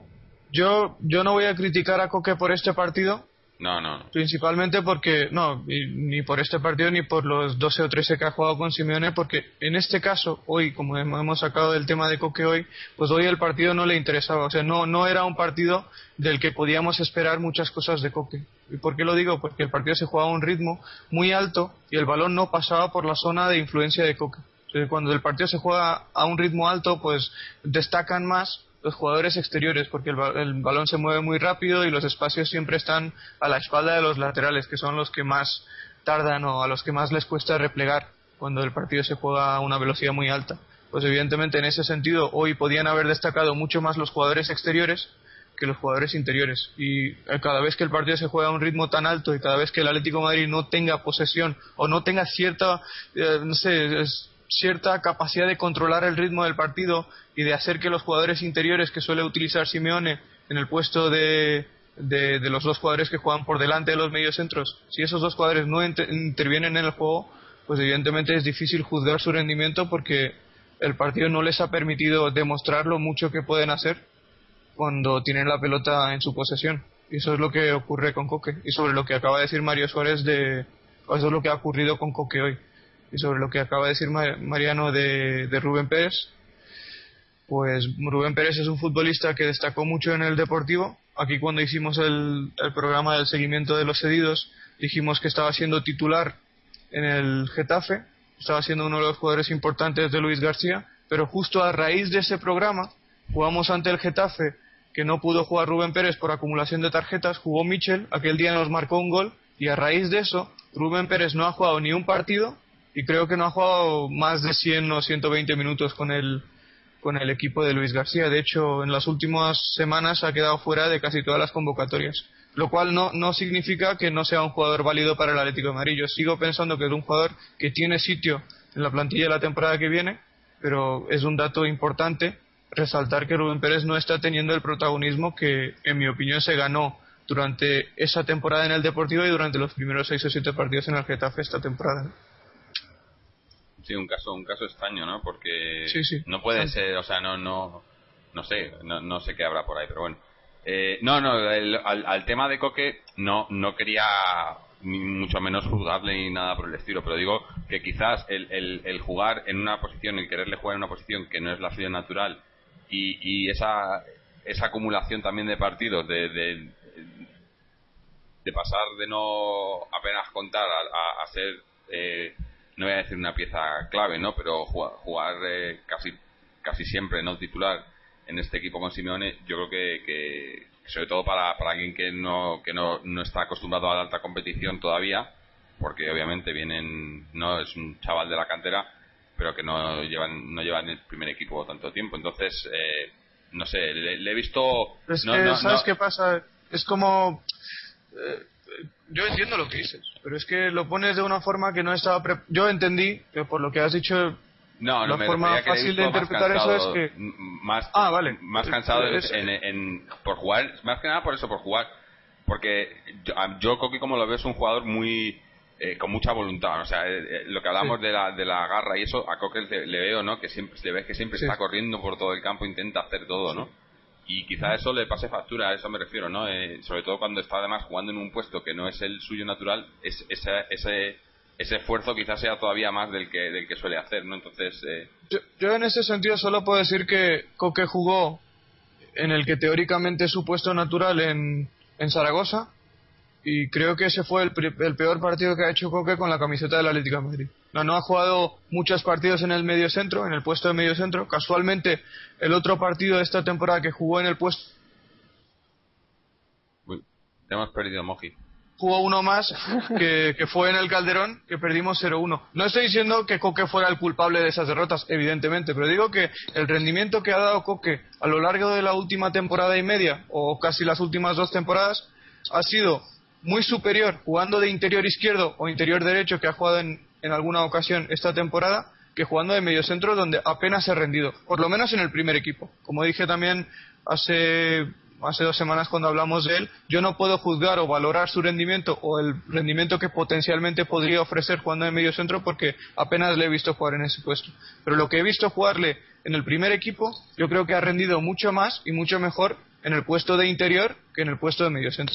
Y hoy no ha rendido porque el partido no le beneficiaba a poder o no le permitía sacar a relucir sus máximas capacidades, que siempre son cuando tiene la pelota en sus pies y el balón no llegaba a sus pies. Yo no sé cuántos pases efectuó, cuántas, cuántas veces entró en contacto con la pelota Coque, pero entiendo que muchas menos de las veces que necesita entrar en contacto con el balón para poder eh, destacar y poder desequilibrar.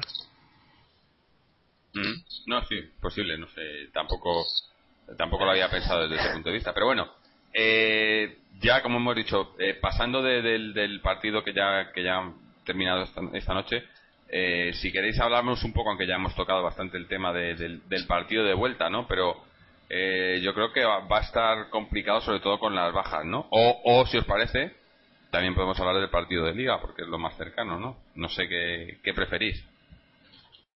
Hombre, hay que decir que el Getafe es uno de los equipos más en forma de la liga. De hecho, creo que en las últimas. Yo, yo llevo la clasificación de las últimas 13 jornadas, porque son las 13 jornadas que ha tenido Simeone en el Atlético de Madrid. Ha sumado los mismos puntos que nosotros, siendo el sexto equipo que más, que más puntos ha sumado en ese periodo.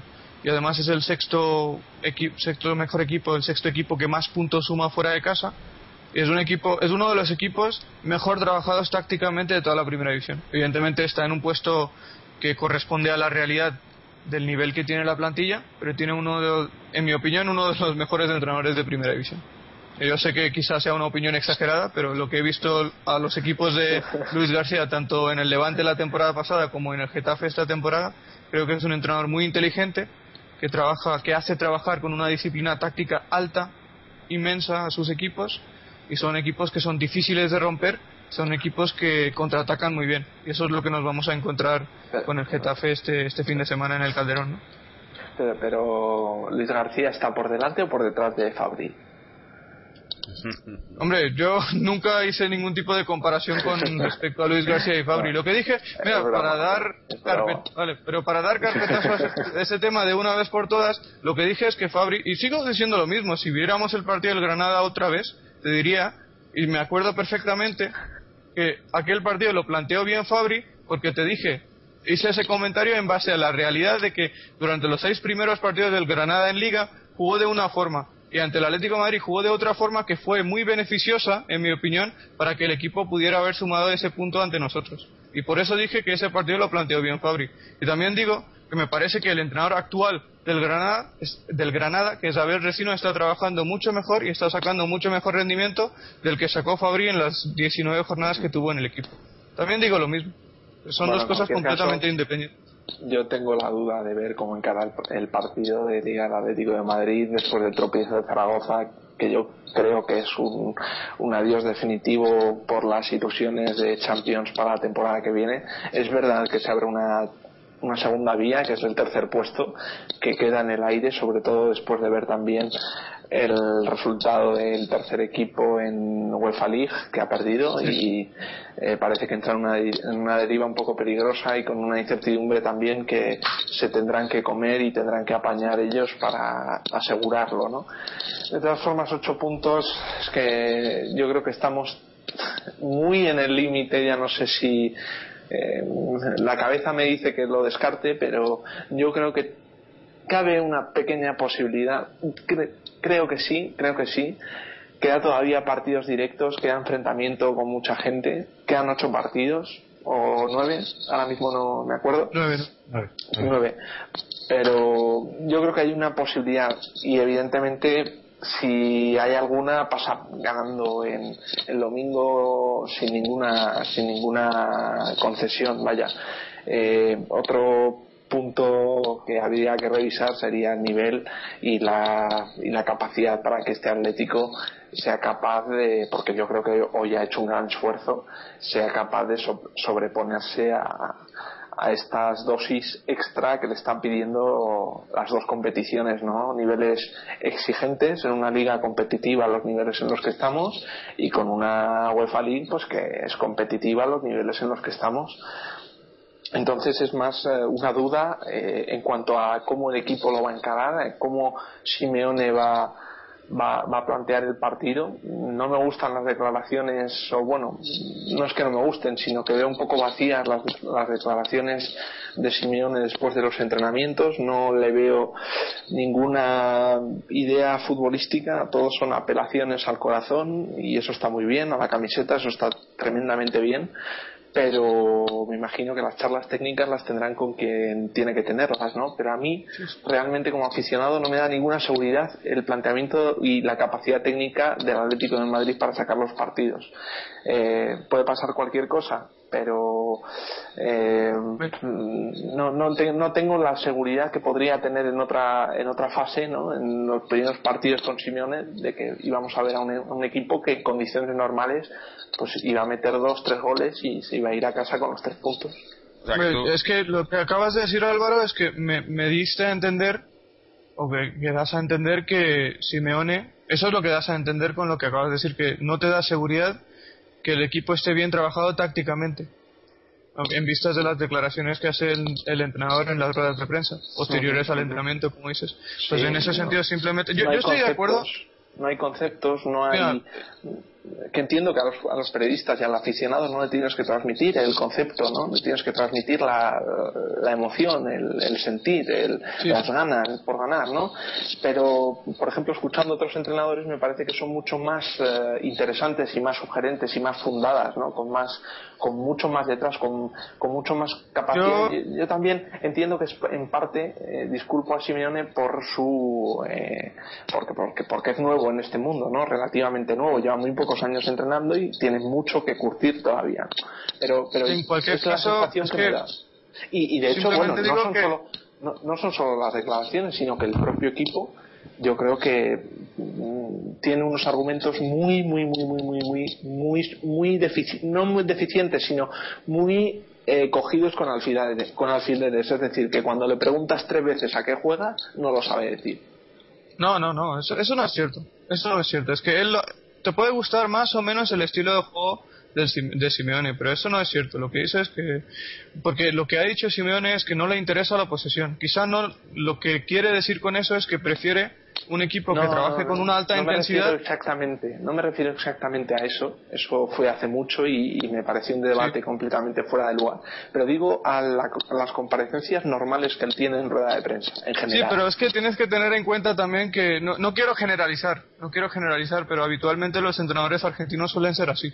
suelen, la mentalidad del fútbol argentino es apelar, como dices, a, a la afición, al sacrificio, no, ah, digo a la afición porque siempre pide. no, pero lo que digo es que yo, estoy de acuerdo contigo en el sentido de que quizá a la hora de transmitir sus conocimientos futbolísticos en las ruedas de prensa se queda un poco atrás. Pero es que no tienes que transmitir tus conocimientos en las ruedas de prensa. Lo tienen que hacer los futbolistas sobre el terreno de juego. Y sobre el terreno de juego. y sobre el terreno de juego. sobre el terreno de juego.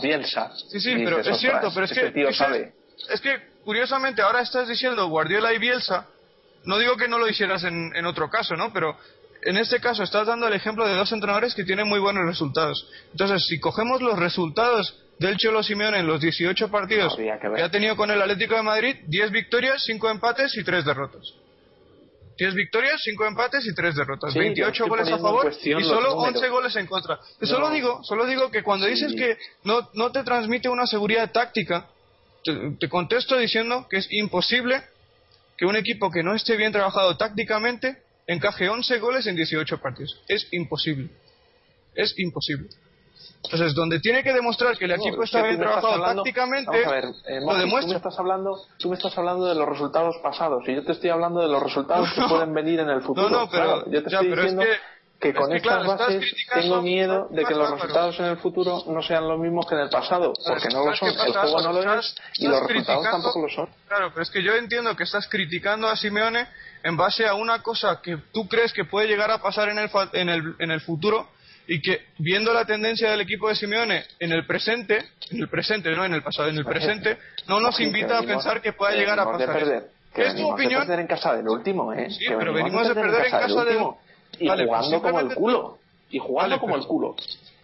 Vale, Álvaro, tú yo puedes... Entiendo, pues, no, no, un momentito, Álvaro. Solo digo que venimos de perder en casa del último. Y eso ha hecho aparentemente cambiar tu opinión con respecto a Simeone, que es muy respetable. es muy respetable. Podemos escuchar los últimos programas y las opiniones que tenías de Simeone y cómo podía ser comparable a Guardiola y ahora crees que no podría serlo porque pones en duda sus conocimientos tácticos. Eso es muy respetable. Yo lo entiendo que un resultado a un aficionado cualquiera, como tú o como yo, le pueda afectar de esa forma. Pero lo que yo te digo, que basándonos en los resultados de Simeone, no en el pasado, sino en el presente, los 18 partidos que ha tenido, 10 victorias, 5 empates y 3 derrotas. Y te voy a decir una cosa más. Sácame un entrenador o un Atlético de Madrid del pasado que haya perdido 3 de 18. Ella ha perdido tres partidos de 18. no, pero me está sacando unos números que yo antes defendí, pero que a raíz del partido del Mallorca, hace tres partidos ya, hace tres partidos, el Atlético de Madrid en esa grabación se manifestó que el Atlético de Madrid no estaba bien, que no es el Atlético de Madrid que conocíamos con Simeone, que este era otra cosa, que, que, que, pues no, este se, no, se, había encontrado en el campo y fue el Mallorca, fue el Bilbao que se ganaron los puntos pero sufriendo. Y fue en Zaragoza que hubo otro Y ahora a punto ¿Sabes lo que? Vale, a mí lo que me sorprende es que puedas llegar a hacer un comentario. Si dices que fue antes del partido del Mallorca, te creo. No, no recuerdo exactamente cuándo hiciste este comentario. Quizá fue en el partido de vuelta ante el Besiktas que fue justo anterior al partido de Mallorca. Pues lo que a mí me sorprende es que dos derrotas te hagan, te hagan cambiar de opinión de esa, de esa forma tan radical, porque lo que dijiste exactamente es que el Cholo Simeone podría representar en el Atlético de Madrid lo que representa Josep Guardiola en el Barcelona. Y eso es, una, es un comentario de altas dimensiones. Lo que a mí me sorprende es que a raíz de eso, en tres partidos, en tres o cuatro partidos, hayas cambiado de opinión de esa forma. Pero, yo no te juzgo por cambiar de opinión. yo no te juzgo por cambiar. Lo que te digo, lo que te digo es que estás valorando una cosa, estás criticando a Simeone en base a una cosa que tú crees que puede ocurrir en el futuro. Y que a día de hoy no nos invita a pensar que pueda llegar a pasar que el Atlético de Madrid, mm, para mí, me ha enseñado que no es un equipo tan suficiente o que gana con tanta suficiencia o que tiene esa capacidad para ganar los partidos como lo estaba haciendo. Porque ahora mismo ese Atlético de Madrid, el que hemos visto hoy, no lo es.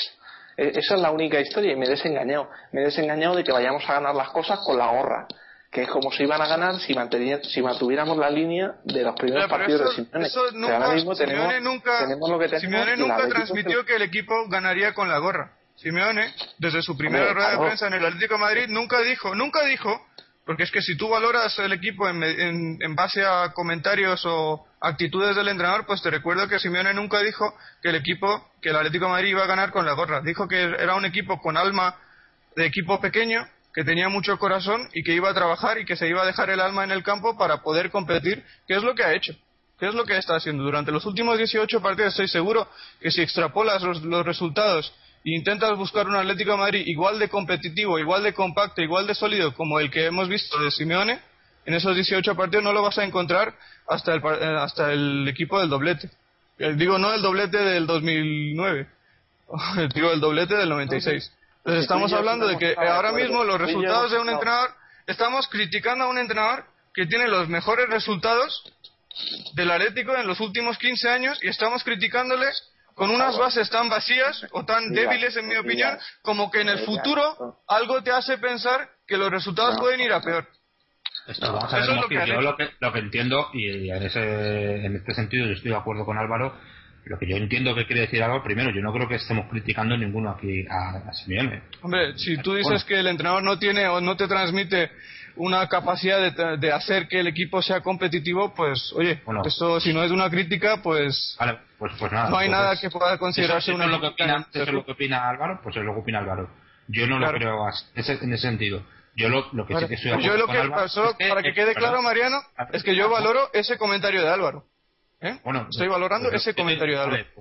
lo que yo quería decir, que estoy más o menos de acuerdo con Álvaro, es en el sentido en que en los últimos partidos, eh, posiblemente sea por temas físicos, sea por otro tipo de temas, de cuestiones, eh, el juego del Atlético de Madrid no se corresponde al juego que estaba ofreciendo, al despliegue de juego y de, despliegue físico de juego, etcétera, que estaba ofreciendo en los primeros, en los primeros partidos de, de, Simeone que ahora mismo el, equipo, el, juego del equipo eh, no invita o, por lo menos no da esa seguridad de control del partido, no da esa seguridad de que se puede ganar el partido como lo daba al principio de, la era Simeone y, que ahora mismo pues es más fácil que pierda un partido eh, que en los primeros partidos de la, de la era Simeone.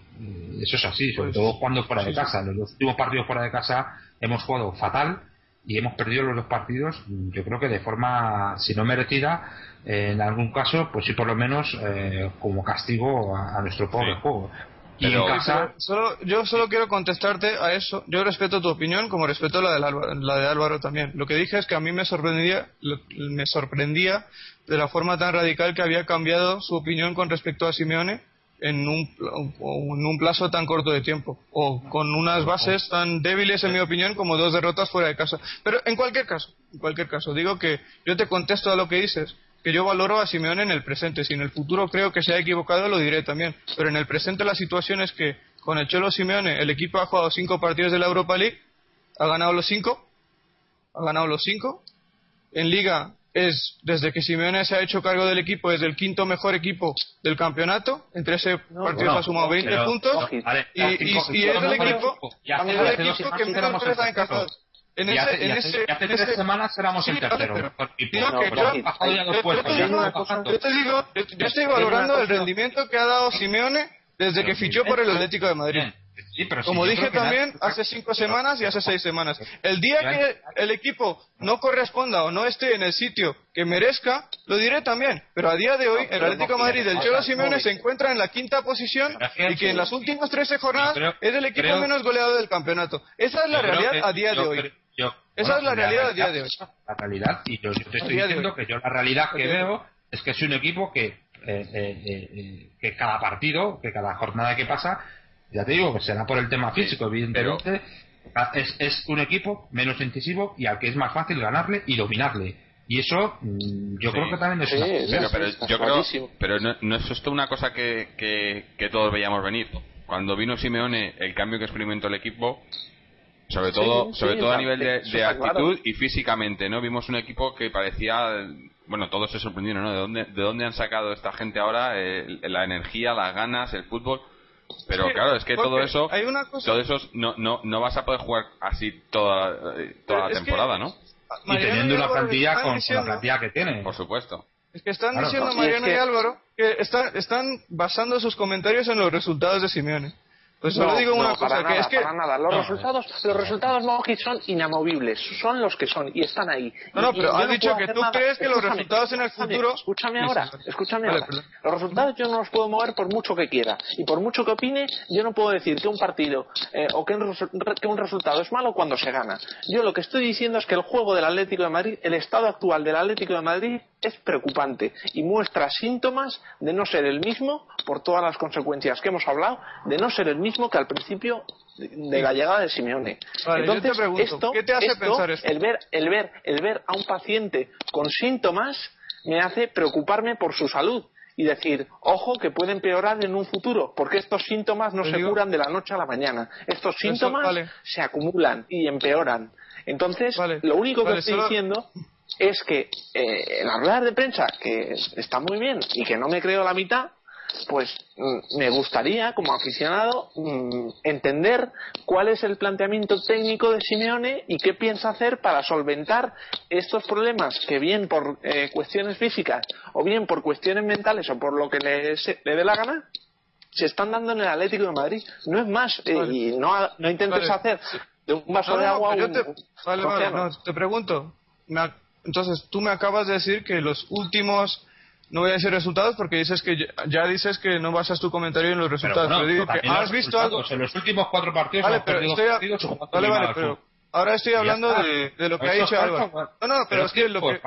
Vale, vale, pero escúchame. Hay un momento. De resultados, pero claro, si estamos así de resultados, pues, claro, resultados. ¿Cuándo los coges? ¿Desde cuándo? ¿Desde cuando vino Simeone? Pues muy bien, cuando vino Simeone. No, pero es que si me dejas. los últimos 10 partidos ¿Cuántos partidos hemos ganado? Hemos empatado y cuántos hemos perdido. Yo no estoy hablando de resultados. Yo estoy única y exclusivamente diciendo, yo no sé si Álvaro también en esta, en esta que últimamente los partidos del Atlético de Madrid, el, equipo no está eh, jugando como jugaba al principio de Simeone, ni se le ve, eh, ni está dominando el juego, y es un equipo que aparentemente se le ve mucho más frágil a nivel defensivo aunque no metan goles, pero me da lo mismo a nivel defensivo y a nivel de, dominar eh, o de dominar el juego, de dominar el balón. creación. y, si me, dejas contestarte eso, si me dejas contestarte eso, Mariano, si tú estás hablando de resultados, si tú estás hablando de resultados, sí, sí, claro, son opiniones evidentemente, pero es que si tú estás hablando de resultados, los primeros ocho partidos, el Atlético, los primeros ocho partidos de Simeone, el Atlético de Madrid ganó cuatro, y los últimos diez ha ganado seis. ¿Eh? Entonces, si me estás hablando de resultados, no son tan malos.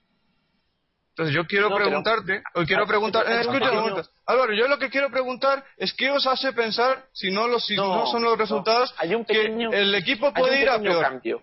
hay un pequeño cambio. En, por ejemplo, en Santander y en Gijón se mereció un 0-4 las dos ocasiones y acabamos con un empate a cero. Y aquí, yo por ejemplo, dije que el Atlético de Madrid, esa es la línea que tiene que seguir. La de, la de dominar, la de crear, la de ir a por el partido, la de, la de, bueno, la de meter ocasiones de gol, que no las metían, pero, pero era la buena línea y era la línea a seguir. y a pesar del empate, a pesar, a, pesar del mal resultado, se apoyaba el, estilo de juego del Atlético de Madrid. Pero ahora, hay, un pequeño, ahora hay un pequeño, hay un pequeño contratiempo y es, y es que se pierde, se pierde en Mallorca jugando como el culo, se pierde en Zaragoza jugando como el culo y hoy se ha salvado el pelo por, lo, por muy poco. Entonces, con estos síntomas de, de que el Atlético de Madrid se empieza a ajustar partidos con rendimiento, es decir, juego malo resultado malo, mm, quiero decir que pues eso, si Simeone no tiene ninguna otra alternativa o, no sé, o que yo no la veo por ningún sitio. Yo es que no creo que la tenga. Si me dejas Si me dejas contestarte, si me dejas contestarte Álvaro, vale, voy a valorar, voy a separar lo que has dicho tú con lo que ha dicho Mariano. Si valoramos al equipo en base a los resultados y partiendo de la base que vosotros pensáis que los resultados últimamente no son buenos, os contesto con que en los primeros ocho partidos oficiales de Simeone el equipo ganó la mitad, que son cuatro. En los últimos diez ha ganado seis, que son el 60%. Los resultados siguen manteniendo la misma línea. Y luego me dices que el juego no es bueno. Y te contesto diciendo que en los, en las primeras dos meses, en los primeros dos meses de competición, desde que Simeone se hizo cargo del equipo, el equipo jugó, creo que eran ocho siete partidos en prácticamente 50 días. A raíz de eso, ha jugado 11 en 37 días. Entonces, evidentemente, yo digo que el equipo no está cansado en función de los rivales que le tocan. Pero es evidente que el equipo no puede mantener la misma intensidad cuando juega un partido cada 7 8 días que cuando juega un partido cada 3 días. Entonces, y a pesar de eso, a pesar de eso, los resultados, la tendencia de resultados sigue siendo tan buena o mejor claro. Claro. En la segunda parte que en la primera parte. Que luego a partir de ahí tú quieres pensar, Álvaro, a partir de ahí, si tú quieres pensar, Álvaro, que pueden ir a peor, yo respeto la opinión. Pero solo te digo que en este momento no hay nada que nos invite a pensar que puedan ir a peor. Nada, si luego van a peor, nada, en serio, nada. Te acabo de dar los nada, datos. ¿de verdad? Te acabo de dar los después datos. Del partido te acabo de, dar los datos. Después del partido de Mallorca, después te del partido de Zaragoza, Zaragoza, nada, en serio. Te he dado nada. hechos. Zaragoza, Mallorca, opinión, hoy. Tú me has dado opinión y yo te he dado hechos. Hechos. Hechos. Números son hechos. ¿Vale? Bueno, vamos a ver, esto, en los últimos nueve partidos, por ejemplo, que ha jugado el Atlético de Madrid en Liga, en Liga, vamos a olvidarnos de Europa League, en Liga. ¿Por qué? ¿Por qué? Yo quisiera... vamos a olvidarnos no, de la Europa League? Bueno, porque te lo digo. Pues bueno, no compite. Te, no, juega con que... otros jugadores. ¿Juega con, ¿Juega con los otros jugadores o con los mismos jugadores? Tranquilidad. Sí, pero bueno, porque, ¿Qué porque para ¿Qué mí, porque para, pero bueno, Mojit, eh, tranquilo, porque para mí Sí, lo que sí, da realmente la medida de un que equipo es la injusto- Liga, la Europa League no. Ya, pero ¿vale? lo que me parece injusto es que Bueno, pero, digas eso pero claro, y luego injusto, decir claro, igual que, tú es que- injusto, igual que tú injusto que me dices que está ganando, pues sí, ha ganado, pero a qué equipos ha ganado Sí. y en, en- en qué partidos ha ganado y cuando estoy, por ejemplo, te estoy últimos eh, partidos de Liga. Eh, 0-0 contra el Valencia, 0-0 contra el Racing, 1-1 contra el Sport, 1-2 perdemos contra el Barcelona, 1-1 contra el Sevilla, 2-0 ganamos al Granada, 2-1 perdemos contra el ¿Lo quieres Mallorca, ver? 2-1 ganamos al Bilbao, ah, perdón, o sea, el Bilbao, y 1-0 ganamos, eh, perdemos contra el Te Zaragoza. digo, es que mira, Mariano, Pues estoy diciendo que 20 en Liga, también- en Liga, en Liga, en Liga, ¿vale? En Liga, Sí, sí. está claro que el equipo, sí, claro. en los últimos partidos, eh, los resultados no son óptimos. Vale, Y, yo te y vuelvo a repetir que posiblemente, que seguramente no sea eh, porque eh, Simeone haya planteado mal partido y todo esto. Yo estoy, sigo insistiendo. Creo que tenemos Es que, un ¿sabes? problema que es, es lo que hemos dicho durante toda la temporada. Es una plantilla mal Mariano, lo que estás diciendo tú no tiene nada que ver con lo que está diciendo Álvaro.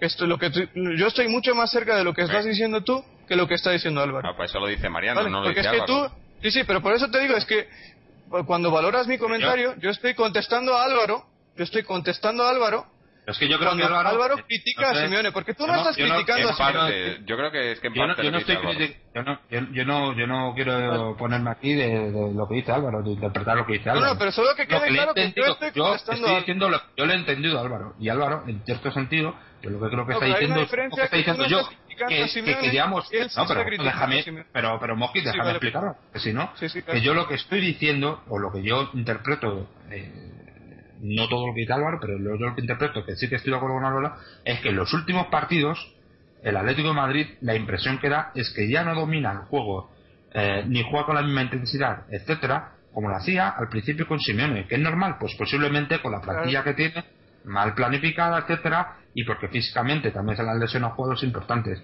Pero esa es la impresión que a mí me da. Y es una impresión. Eso es exactamente lo que yo dije. Eso es exactamente lo que yo nada más porque eh, en muchos partidos ya estamos empezando a perder. Y eh, a perder jugando mal además al fútbol y pues, no no pero es que si, si separamos los comentarios tú dijiste que evidentemente el juego del equipo va a peor porque está jugando muchos partidos. Y acabo de dar la estadística o el dato una realidad que el Atlético de Madrid en los primeros siete partidos oficiales de Simeone, que eran todos en Liga, los jugó en 50 días. Los jugó en un espacio de 50 días. Los siguientes 11 los ha jugado en un espacio de 37 días. Claro, claro, pues, pues, precisamente estoy diciendo que estoy... Claro, precisamente estoy diciendo que estoy compartiendo tu opinión. Lo que no estoy de acuerdo, con lo que no estoy de acuerdo, con lo que no estoy de acuerdo, es decir que, que yo creo, porque Álvaro ha dicho que cree que el equipo va a ir a peor en base o el argumento que utiliza para, para defender esa teoría es que en los últimos partidos ha ido a peor. Y yo le contesto, yo le contesto diciendo que en los últimos 10 partidos de Simeone oficiales ha ganado 6. En los primeros 8 partidos ganó 4. ¿Por qué ese dato es importante? Porque Álvaro mismamente dijo que al principio la dinámica del equipo era mejor de lo que es actualmente. Y eso no es cierto. Eso es mentira. Eso es mentira. Vamos a ver, si ves los números, eso es mentira. Lo siento, pero es mentira un, pequeño apunte. Tú cuando llegas a un sitio nuevo, un entrenador nuevo, pues tienes tu carta de presentación, tus cinco partidos de gracia, tus resultados. Simeone tuvo los resultados que tuvo. Pero ahora bien, una vez que enseñas esa carta de presentación, era muy bueno, eran muy buenos como carta de presentación, pero también dije que la progresión era infinitamente mejor. Y esa progresión no se ha dado. Como tú has dicho, se han mantenido resultados. Y el Atlético de Madrid en Liga no está para mantener resultados, está para recortar puntos con respecto a sus objetivos. Y eso no se ha conseguido. esa progresión en resultados, esa progresión en resultados no se ha conseguido. Se ha mantenido constante. El equipo es un equipo constante, que sigue en la media de puntos. Antes estaba a 10, ahora está a 8. Más o menos podemos decir que se encuentra en la misma situación. Y ahora mismo, bueno, eh, es lo que hay. Que, que los resultados son los que son. Vale, dices que los resultados son constantes. Hace tres semanas o hace dos semanas, hace tres programas. Tú lo has dicho. no, no, acabas de decir que los eh, está manteniendo una línea constante. Porque tú lo has dicho, porque tú lo has dicho. vale, pues tú crees que está manteniendo una línea constante o no? Por resultados, totalmente. Pregunta. Totalmente. eso es lo que quería. Eso es lo que quería. Vale, perfecto. Vale, entonces estás diciendo que está pendiente de recortar puntos y hace tres semanas yo dije aquí, en este programa, en este programa yo dije que sería injusto pasarle a Simeone las facturas de aquello que no pudo hacer Manzano. Y entonces, todos vosotros, los cuatro, dijisteis que nadie está pasándole facturas. Entonces, si ahora dices que es que, el equipo no recorta puntos y por eso yo critico a Simeone. Eso es lo que estoy diciendo. Entonces estás pasando facturas a, Simeone porque no está siendo capaz de recortar los puntos que le separan de la Champions, que son culpa del equipo de Manzano y que son culpa, y aquí lo hemos dicho, exclusivamente de un señor que se llama Gregorio Manzano. Claro, pero, pero, pero yo, yo, yo, no me puedo estar acordando de este señor toda la temporada, Moji. pero Llevamos, estamos a 10 partidos de finalizar la liga. no estoy diciendo que te acuerdes, solo digo que me parece injusto que tú critiques a Simeone por no saber o por no poder, en función de lo que tiene, saber arreglar lo que el mal trabajo que hizo Manzano. Me parece injusto que a Simeone se le exija algo que ni se le exigió a Manzano y que luego encima le exijamos corregir el trabajo y hacer que el equipo acabe en una posición en la que nadie y está ahí el programa para justificarlo, creía que iba a poder acabar al, principio de temporada. Nadie creyó al principio de temporada que el Atlético de Madrid tenía potencial para acabar cuarto. Ni tú, ni Mariano, que dijo que iba, iba a estar entre los últimos diez. Yo dije que iba a ser el sexto y ahora mismo la progresión del Atlético de pero tú confiabas, el quinto puesto. Tú confiabas en Manzano, que era peor todavía. Tú confiabas en Manzano. me equivoqué. Pues nada. Me equivoqué. Pues nada. A, ver, un momento, pero... Mira, Álvaro, te voy a contestar no, simplemente Jorge, porque yo confié en Manzano, es cierto. Me equivoqué estrepitosamente, ¿vale? Me puedo equivocar, me equivoqué. vale, pero lo que me parece, lo que me parece injusto, lo que me parece injusto es que se le exija a Simeone corregir el mal trabajo que hizo el peor entrenador que ha tenido el Atlético de Madrid en las últimas dos décadas, ¿vale? Y yo le defiendo. Vamos a ver. Se le exige porque puede y porque lo demuestra. Vino aquí y, se cagó la pata. es que yo creo, yo creo que el, problema, es, el problema es eso que que las, las expectativas despertadas por Simeone fueron el cambio fue tal que, eh, que quizá estamos pidiendo yo creo que, le estamos pidiendo peras al olmo eh.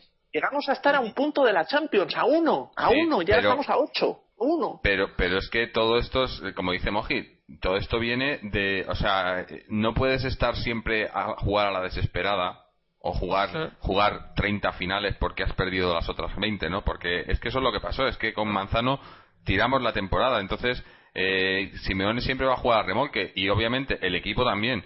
Entonces, yo cuando cuando vimos la, el, milagro de Simeone cuando llegó los primeros cuatro partidos y demás que estábamos todos eh, yo creo que eh, había que ser realistas y saber que, eso no iba a durar hasta final de temporada porque era imposible que, el equipo mantuviera ese ritmo eh, con la plantilla tal y como estaba hecha y con, y con una y, sobre todo eso con una plantilla que no está que no ha estado diseñada por Simeone y al que no le han traído ni un jugador de creo es más creo que pidió algún jugador cuando vino y, le dijeron que no había dinero. Entonces yo creo que este este esta valoración que estamos haciendo de Simeone se podrá hacer si empieza Simeone la temporada y, tenemos, y, vemos este cambio en el Atlético la temporada que viene por Navidades, como pasó con Manzano, y vemos que el equipo que no, que no responde o que no tal, pero yo creo que juzgar ahora mismo eh, eh, a Simeone por lo que está haciendo, yo creo que, que no, no, no se puede hacer porque porque es que yo, yo, yo, personalmente no, no, no, le juzgo a él porque digo él tiene una plantilla que no una plantilla que él no la ha confeccionado una plantilla que está muy descompensada, como ya hemos dicho siempre, y porque, porque para mí la temporada, ya lo dije y lo, repito y lo digo en casi todos los programas, para mí en, en enero la temporada ya estaba tirada por la ventana. Para mí que nos clasificáramos para Europa, que siguiéramos en la Europa League, para mí era, era secundario porque la temporada ya para mí estaba prácticamente descartada. Con lo que hizo Manzano, eh, aparte de, hacer que perdiera la ilusión, hizo pues eso que, que, cualquier cualquier meta que hubiéramos podido tener para desde el principio de temporada eh, fuera imposible. Que pasa si pasa pues un milagro o, casi. Si llegáramos a la final de la Europa League o ganáramos la Europa League por para, mí sería un milagro que Simeone hubiera conseguido eso viendo el equipo viendo los primeros eh, cuatro o cinco meses de, de este equipo. Entonces Jorge a ti te parece injusto te parecería injusto criticar a Simeone por no conseguir un milagro verdad por supuesto, ya te estoy diciendo. A mí con, con que se con la salvación yo estaría contento. Pues, pues mira, solo te pues contesto, no, solo te. No, es que, eso, fue lo que conseguimos. yo solo quiero reforzar tu comentario con, con, uno, con, un, con un último dato. Que Manzano en el Atlético de Madrid tuvo 28 partidos y una de las críticas una de las críticas que yo le hice es que en esos 28 partidos un equipo como el Atlético de Madrid no, perdí, no podía perder 11 de 28. Nunca, jamás. Esa fue una de las críticas más duras que yo le hice a Manzano.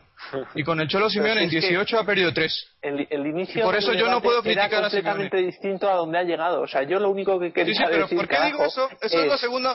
Lo, que, lo único que quería decir es que, el Atlético de Madrid no es, es que tú Tienes que valorar, tú tienes que valorar, tú tienes que valorar al equipo en viniendo de donde viene. el equipo venía de perder 11 de 28.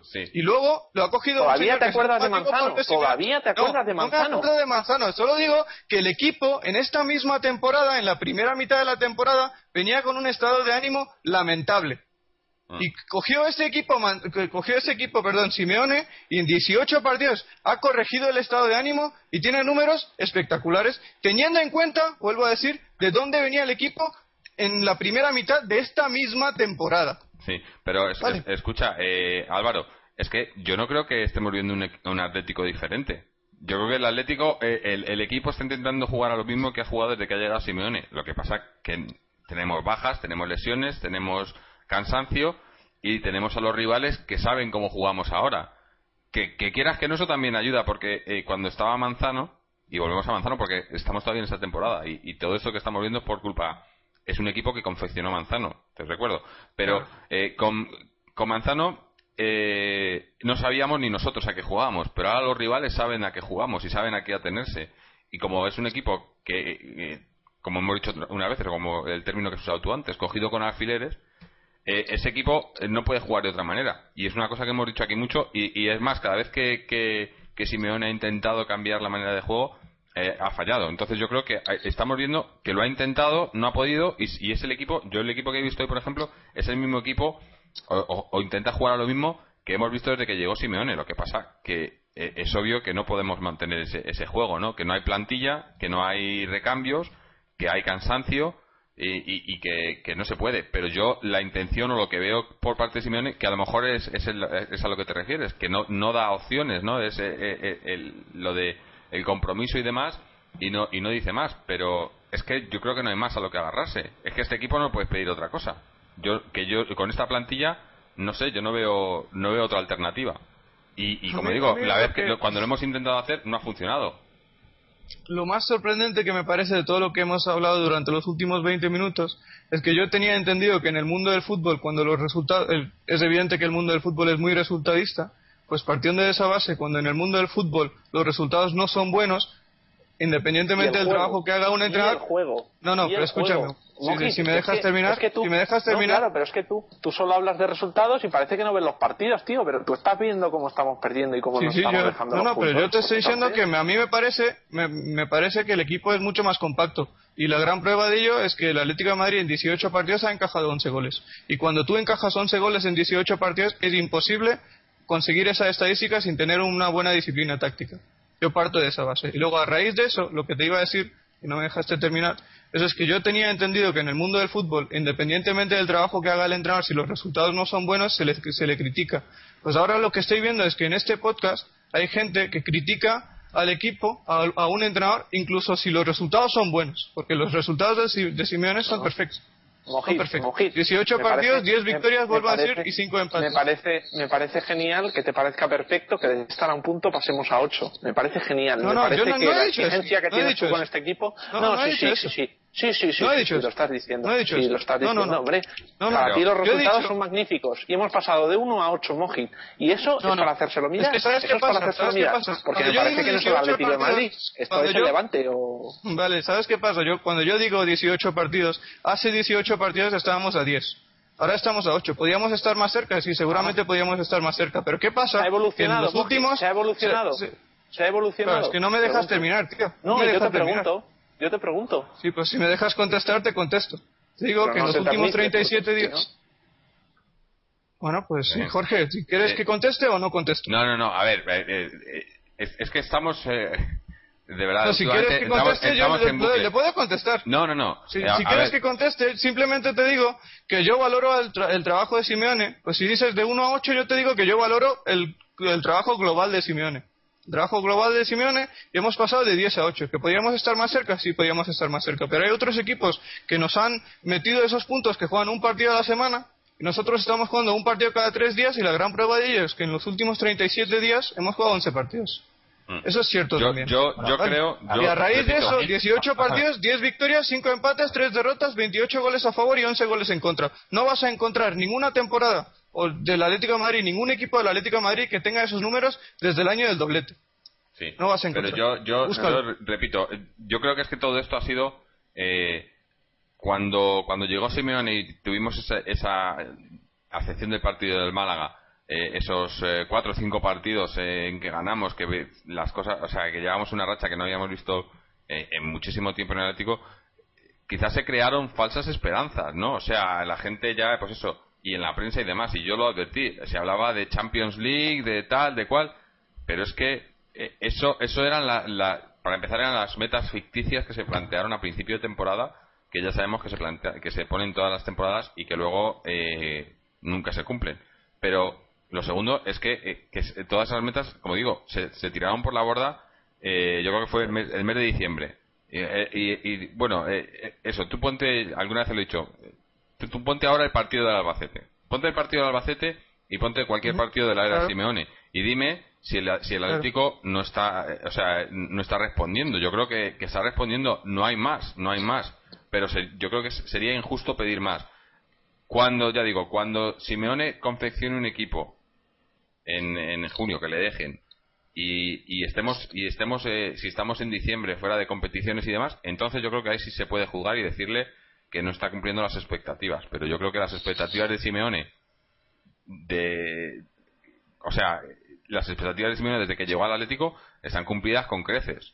Con creces. Totalmente. No las expectativas del Atlético ni las Eh, expectativas para ti la de salvación está cumplida, eso está claro. O sea, Claro, es que, es los objetivos, para mí es que los objetivos Jorge, cambian de principio de me temporada a diciembre. Me Cambian. duele muchísimo que como, como atlético que eres, pongas el listón en la salvación, sinceramente. O sea, cua- No, ¿qué yo no lo he puesto ahí. que Yo no he puesto el listón No. ahí. Me lo han puesto. Sí, porque tú cuando lo pones trajeron a Manzano, donde- no, cuando No, trajeron a Manzano y no le echaron cuando le tuvieron que echar y cuando hicieron una plantilla con, con jugadores eh, que, que supuestamente quería Manzano, para mí eh, ahí fue la, la- la- fue cuando se tiró se tiró la temporada y, lo- y los Totalmente. objetivos a mí que me vendan que tenemos un equipo de Champions por presupuesto me parece muy bien porque me dicen que nos hemos gastado tanto y que somos el equipo histórico y tal pero tú ves el jugador en el campo a los jugadores y lo que están haciendo y ves al entrenador cómo está planteando y yo no veía por ningún lado cómo ese equipo podía podía ni siquiera aspirar a puestos europeos.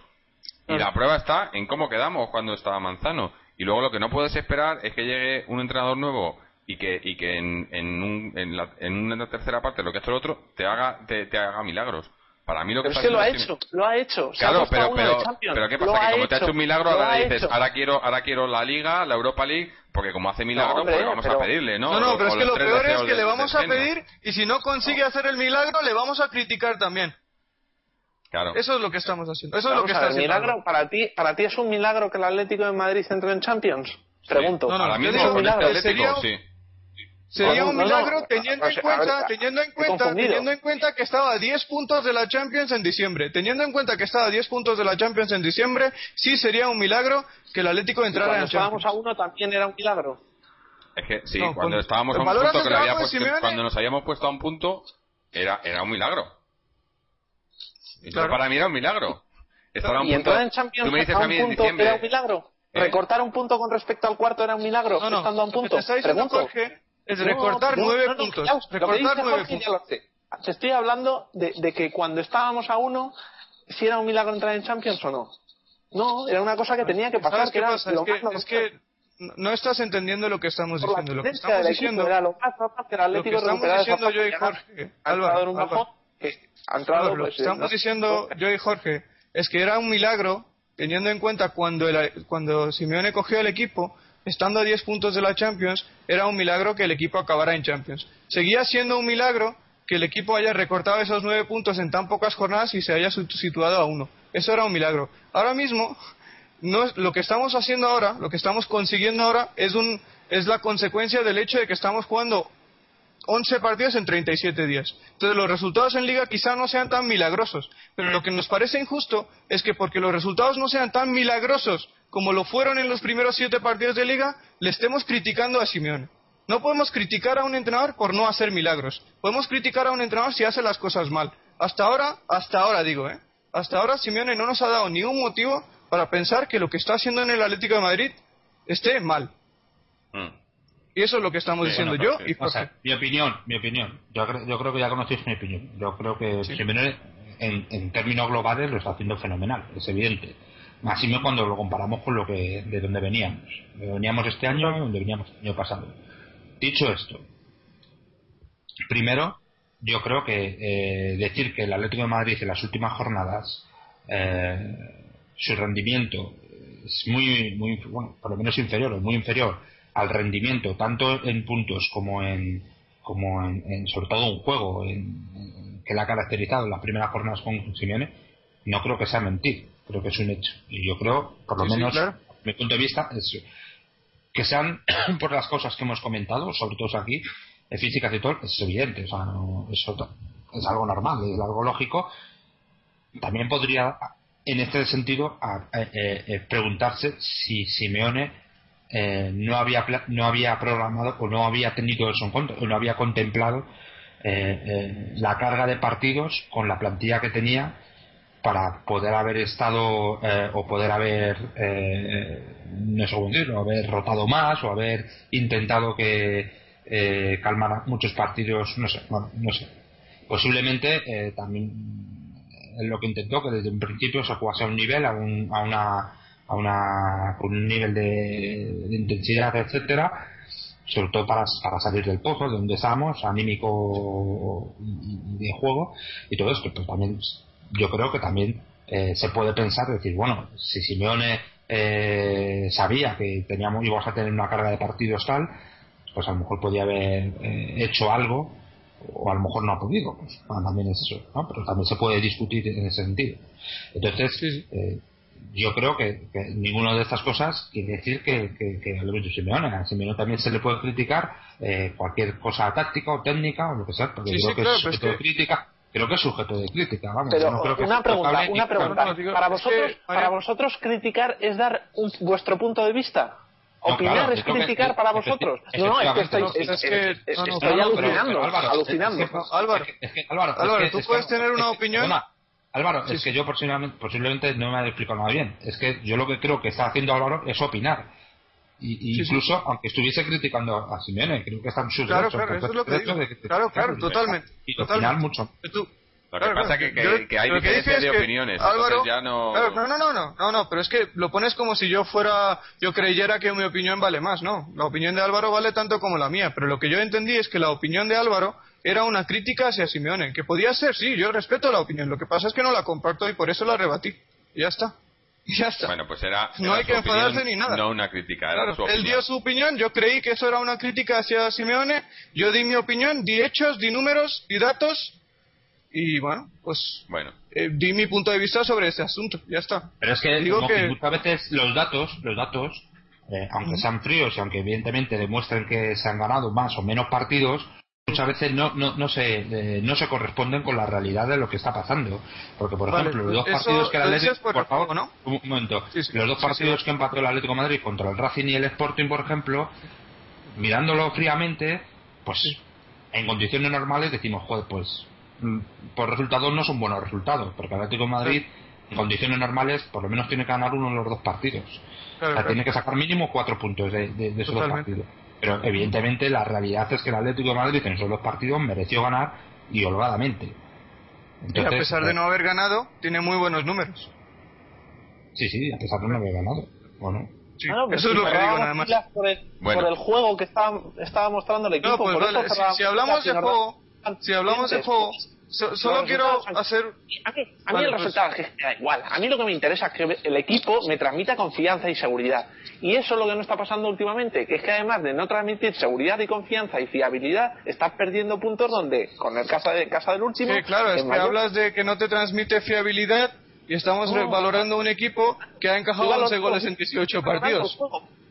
No, pero lo que- Vale, lo pues si valoras el lo que está diciendo pues yo es que es que... un equipo es un equipo que hoy en día tú le ves jugar y que tienes la sensación de que puede perder el partido y eso Ya, pero es al que- principio vale, cuando pues llegó en ese sentido Simeone, yo digo lo no que- pasaba. Claro, Es pero eso, eso, pero una cosa. y Eso, es, que eso es, el juego ya, pero, pero, Es que, claro, eso, eso, eso es una, eso es de un, dónde venía el equipo, ¿no? Claro, no. Eso, eso es lo que Eso- hemos dicho yo y Jorge, es como tú valoras el equipo en función de lo que había hecho con Manzano en la primera mitad de la Claro, temporada, es con el anterior entrenador durante la primera mitad de la temporada. Y la realidad de ese equipo es que que en estamos 28 valorando a- partidos, claro, pero es que en esos 28 partidos había encajado 35 goles en la primera mitad de la temporada. Pues el mismo equipo, con menos futbolistas de los que tenía en esa primera mitad de temporada, con algunos futbolistas menos, ha llegado a 18 partidos siguientes, que ha jugado más frecuentemente de lo que venía haciendo en la primera mitad de la temporada, no solo tiene mejores resultados, sino que encaja menos goles, marca los mismos goles, y yo creo que esos son motivos suficientes como para pensar que este equipo es competitivo, considerando o comparándolo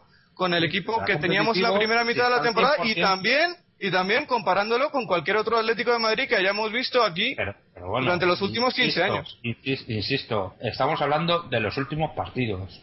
Incluso aunque haya ganado, la sensación Pues- cuando se le ve jugar es que no tiene ni, ni, ni la misma prestancia física, ni la misma intensidad en la presión, ni el mismo juego combinativo, ni, ni de ataque. Entonces, y- Totalmente, y, que, sí, que- y que sí que da la sensación, y que ya ha pasado en partidos como Mallorca, como incluso en el de hoy, Sí, sí. que a veces se parten Pero, dos, que sí, se va del partido, etcétera. Y cuando O sea, ocurre Es decir, es- es- es- son cosas que poco a poco, poco a poco, se van viendo cada vez más en los últimos partidos de forma más continuada. Sí, Entonces, es lo que vieron- yo pienso que a mí, a mí por lo menos, y posiblemente Álvaro, les da que pensar que eh, eh, eh, en el futuro o en partidos futuros esta tendencia se va a intensificar, que puede ser que se intensifique, ojalá que no, pero que puede ser que se intensifique. Posiblemente a lo mejor con la llegada, con la de nuevo con la vuelta de los jugadores que se han lesionado, posiblemente nos den más oxígeno, más pausa al balón, etcétera, etcétera.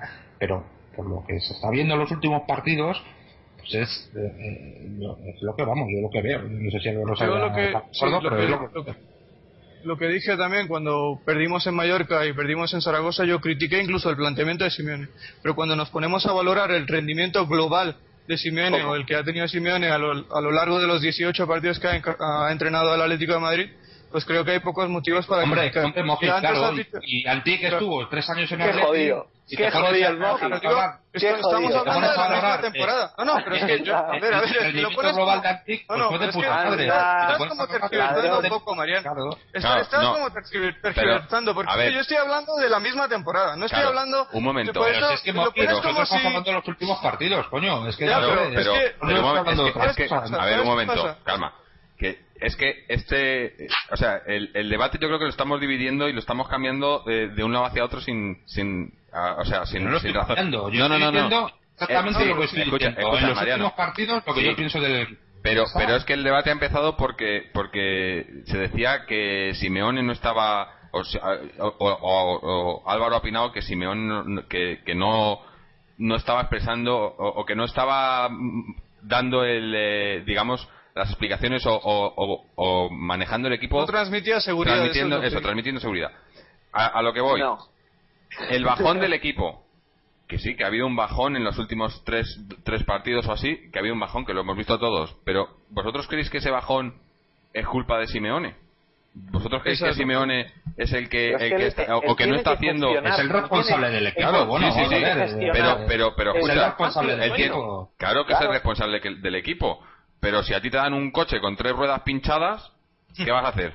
Eh, es que eh, a eso me refiero. Es el responsable, pero eh, milagros es que lo que es eso. Milagros ha hecho ya bastante, pero más milagros no puede hacer. Y esta plantilla, lo hemos dicho, es corta, descompensada, vienen lesiones. pero, mejor, pero eso ya lo sabía cuando se hizo cargo del club. Y eso ya lo sabía cuando impuso una, forma de jugar que es la que ha impuesto y, y a la que todos hemos alabado y a la que todos nos gustaría, nos encantaría que siguiera esta temporada y la siguiente y otras más si sigue jugando así el Atlético Madrid pero también sabíamos que se ha jugado mal. Que se ha jugado perdón que se ha jugado fenomenal. Todos los que alabamos eso sabíamos que iba a terminar que no, que no iba a poder durar. O no lo sabíamos que, que, iba a llegar el cansancio que iba a llegar las bajas y no sé qué y que, y que, y que ahí íbamos, íbamos a pinchar. Pero es que yo creo que la apuesta de Simeone y, y que fue que yo creo que, que fue la correcta fue tiramos, tiramos hasta donde lleguemos y si no llegamos, pues no llegamos, pero yo creo que eso es lo que queríamos, ¿no? Es, ese, esa, esas ganas, ese orgullo de, darlo todo, lo das todo, lo das todo y cuando estás y cuando acabas pinchado, eh, cuando acabas rendido, pues has acabado rendido, pero por lo menos lo has intentado, que es por ejemplo lo que estamos hablando del partido de hoy, ¿no? Que íbamos empatando y hemos, hemos ido a por el 2-1 y, seguíamos yendo a por el 3-1, aunque a lo mejor no pudiéramos, pero seguíamos a por ello. Yo creo que eso es lo que ha hecho Simeone y además a, como a él como jugador y como persona se, le caracteriza por eso no por eh, ir a por todo no entonces yo creo que eh, ha sido el planteamiento que ha tenido cuando llegó al Atlético yo creo que es que no, había otra. Era o vamos a por todas o, vamos a seguir igual. Fuimos hemos ido y a lo mejor no vamos a llegar que no creo que lleguemos a todo. Pero yo no creo que, que sea por porque haya planteado las cosas mal. Sabíamos y yo creo que él sabía yo creo que él sabía desde el principio que, que, iba que, no le iba a durar toda la temporada. lo, único que he intentado explicar es que tengo dudas acerca de que si Simeone tiene alternativas para salir o para afrontar esta situación de juego de Atlético de Madrid. Que tengo mis dudas porque Simeone simplemente no, no, no, no, pero, no, pero digo que lo que yo entendí lo que yo entendí lo que yo entendí es que decías que no es que tenías dudas es que estabas seguro de que no iba a ser así que estaba seguro de que los resultados, resultados iban a ir a peor en el futuro. Y eso es lo que a mí me parecía injusto en este con momento. Estos, con estos síntomas, con estos síntomas, a día de hoy, a, finales de marzo, con estos síntomas, si seguimos en las mismas condiciones y agravándose esta, esta enfermedad, que llámale cansancio, llámale como quieras, con estos síntomas, eh, no le auguro nada bueno al Atlético de Madrid, absolutamente nada. Pues yo te voy a decir, te voy a contestar y es lo último que voy a decir, ¿no? Pues digo que ah, hemos hablado del juego y de los resultados. Los, los resultados en los últimos 10 partidos son mejores que en los 8 primeros. Ahí están los números, 8 partidos, 4 victorias, últimos 10 partidos, 6 victorias. Y luego, el juego, pues evidentemente yo creo... No, no, pero es que si me dejas terminar ya no voy a decir nada más, ¿no? Por eso te digo que si hablas del juego, si hablas del juego, yo creo que el equipo está demostrando, el equipo con Simeone está demostrando una seguridad defensiva, un trabajo compacto, un trabajo en equipo que es bastante positivo. Y la gran prueba de ello es que este es el Atlético que más seguridad defensiva a mí me está demostrando en los últimos 10 años. Estoy seguro de que ese es el Atlético más seguro defensivamente o que mejor trabaja como equipo desde el equipo que ganó aquel doblete Liga y Copa con Radomir Antic. Entonces yo valoro el trabajo de Simeone desde ese punto de vista. Y luego eso me hace pensar, eso me hace pensar, eso me hace pensar, eso me hace, no, por eso te digo, Claro, claro, por eso te digo que eso me hace más importantes que los primeros. Y que los últimos partidos permiten ir al próximo partido con garantías y con posibilidades. con lo cual tampoco valores con 10 partidos de, globalidad cuando pues estamos hablando de que hoy eh, y que en los últimos dos tres partidos hay una decadencia, hay, un, hay una una curva, digamos, que va, que va en disminución y, que, bueno, que está ahí y que para reflotar esa curva y, que no caiga, pues va a haber que meterle un impulso, no sé en qué forma, pero, pero está claro que para eso está Simeone. Yo recuerdo, yo recuerdo que aquí dijimos que el estado de forma de un equipo, y insistió mucho, creo que era Mariano o Fernando, no me acuerdo muy bien, pero insistieron en que el estado de forma de un equipo se, se mide en los últimos seis partidos oficiales. Y de los últimos seis partidos oficiales que ha jugado el Atlético Madrid del Cholo Simeone, ha ganado cuatro. Es cierto que ha perdido dos. Es cierto que le criticamos por perder esos dos.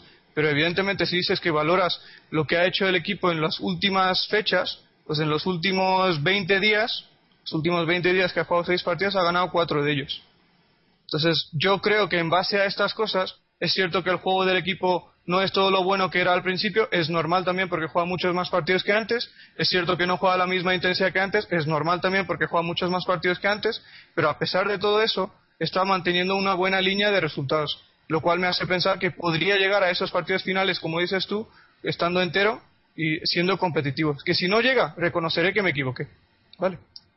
Pero creo que en este momento yo pienso que sí va a llegar físicamente bien al final de temporada. Y te he dado los motivos de por qué creo eso tú no tienes, tú no tienes ninguna duda de que el Atlético de Madrid va a llegar a la final de la UEFA. No, no, yo no he dicho eso. Yo he dicho que va a llegar bien físicamente.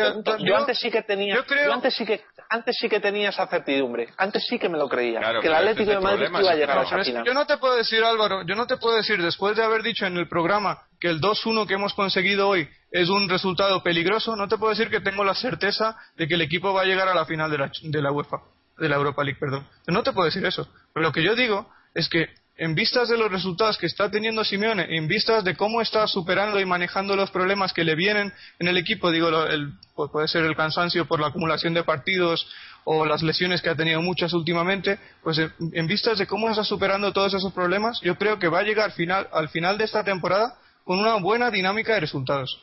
¿Que ¿Eso quiere decir que estoy, estoy diciendo que estoy seguro de que va a llegar a la final de la Europa League? Para nada. No estoy diciendo eso no sería incoherente por mi parte decir, después de haber pasado 20, 25, 30, 35 minutos durante ese programa diciendo que el 2-1 es peligroso y después de eso defender mi argumento diciendo que yo estoy seguro de que va a llegar a la final de la, de la Europa League. Es incoherente, no puedo hacer eso. No puedo hacer eso. Buena dinámica de resultados en esta situación, sin haber ganado la UEFA League, se me hace muy complicado ver la no, es que no puedes valorar que puedas encontrar en la buena parece que es que te lo dije también la última vez que hablamos es que no puedes cuando llegas a cuartos de final de una competición europea o de cualquier competición de CAO hay ocho equipos que son muy buenos. Aparte de ti, que te has ganado el derecho de estar en esa competición, hay otros siete equipos que son muy buenos. ¿Quién va a ganar? El que mejor trabaje y hay muchos factores que influyen. En, la vuelta de este partido, de esa eliminatoria, no tendremos tres jugadores que son fundamentales para nosotros. Hay muchos factores que influyen. Tú no puedes decir que si gano esa competición soy el mejor y si no gano esa competición soy el peor. No funcionan así las cosas. O por lo menos no creo que, yo no creo que funcionen así las cosas. Te, lo voy a poner más fácil, Mojit. Ganamos los últimos cinco partidos de liga, ¿de acuerdo? Y quedamos fuera de UEFA League, fuera de Champions y no ganamos la UEFA. ¿Sería una buena dinámica de resultados? Sí, de acuerdo. Pero ¿sería un resultado al nivel del Atlético de Madrid? Ah, eso es otra historia. Simplemente. Eso es otra- eso es otra ya- claro, es que esto no es. Yo no podría valorar a La Simeone historia del Atlético en de base Madrid. a ese comentario. eh, eh, o yo sea, no, yo no voy a que- poner el peso. Yo no voy a poner el peso de la historia del Atlético de Madrid sobre los hombros del Cholo Simeone. Esa es mi respuesta a tu pregunta. Bueno, eh, vamos a terminar el debate. De todas porque- formas, de todas formas vamos a ver esto. ¿Cuándo vino el Cholo a- al Atlético de Madrid? Enero, ¿Había ¿no? terminado la primera vuelta? El último partido No. creo que fue de la primera vuelta, ¿no? A ver, Sí, el fue Málaga, el último partido de la primera último vuelta. partido de la primera vuelta. Bueno, pues entiendo, ¿no? Y el Villarreal, no, faltaban dos, faltaban dos. Villarreal Faltaban dos. Ah, sí, Yo me acuerdo que, faltaban un- uno o dos, sí. Entiendo que Villarreal, a, tres partidos. Tres. a Simeone se, le podrá, tres, se le podrá poner la reflexión, la, perdón, la reflexión, la responsabilidad de la mitad de la temporada del Atlético Madrid. Sí, Independientemente, evidentemente, que viene de coge un Claro, equipo que está ahí, en ese que sentido, tiene una plantilla que no es suya. Esa, pues, eh, ahí- pero sería- si pero Mariano, ahí Mariano, sería sí. esa, esa clasificación que te ha dado antes Moji. Efectivamente. De- desde que ha 13 llegado partidos- el Cholo, contando todos los rivales, cómo ha hecho el ¿Cómo? equipo. Sí, Esa sí, sería sí, sí. esa clasificación Pero- que dices, ¿no? Pero, pero estás tomando como, como que le, le- No, no, no. le fuera a criticar a. No, no, no, digo que se- yo- que- que ya lo hemos dado ese dato, ¿no? De momento. momento, Claro, claro. El, el balance global no es, no es negativo. Pero también es cierto que No, lo que dice, eh, lo que dice, Mariano, lo que dice ahí- Álvaro, que, a- a- que todo esto se puede ver totalmente eclipsado o totalmente o, o no valorado totalmente si el Atlético de Madrid eh, no llega a la final de la UEFA o no la gana No, directamente yo me y se queda fuera de Europa. Yo me quedo con lo que acabas de decir, Mariano, que habría que valorar al Atlético del Cholo Simeone en función de los partidos que va a tener el Atlético de Cholo Simeone en la liga.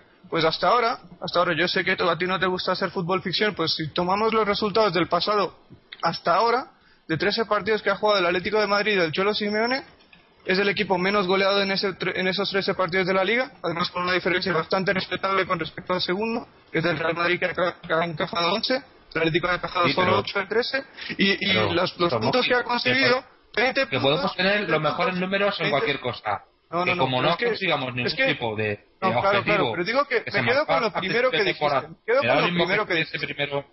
Sí, Claro, claro, pero me quedo, Claro, me quedo con que que habría que valorar el trabajo de Simeone. Tú dijiste hace un momento que habría que valorar el trabajo de Simeone en función No, no, de la media temporada que él va a tener como... Eso es lo que dijiste. No, no, si quieres cambiar de que opinión, te respeto, pero eso es lo que... es que no he dicho eso, es que te estás equivocando, porque no he dicho eso. Lo que he dicho es que Ah. a Mosquit, ah, uy, a Mosquit, perdón, a Simeone habrá también que darle la responsabilidad que tenga de porque aquí estamos hablando porque tú o sea yo lo digo porque se está diciendo que el Atlético de Madrid no, no si no entra en Europa lo está comentando eh, Álvaro que si el Atlético de Madrid no entra en Europa vía Liga y, y no gana la Champions eh, perdón la Champions no gana la UEFA League pues evidentemente el año que viene no jugamos Europa.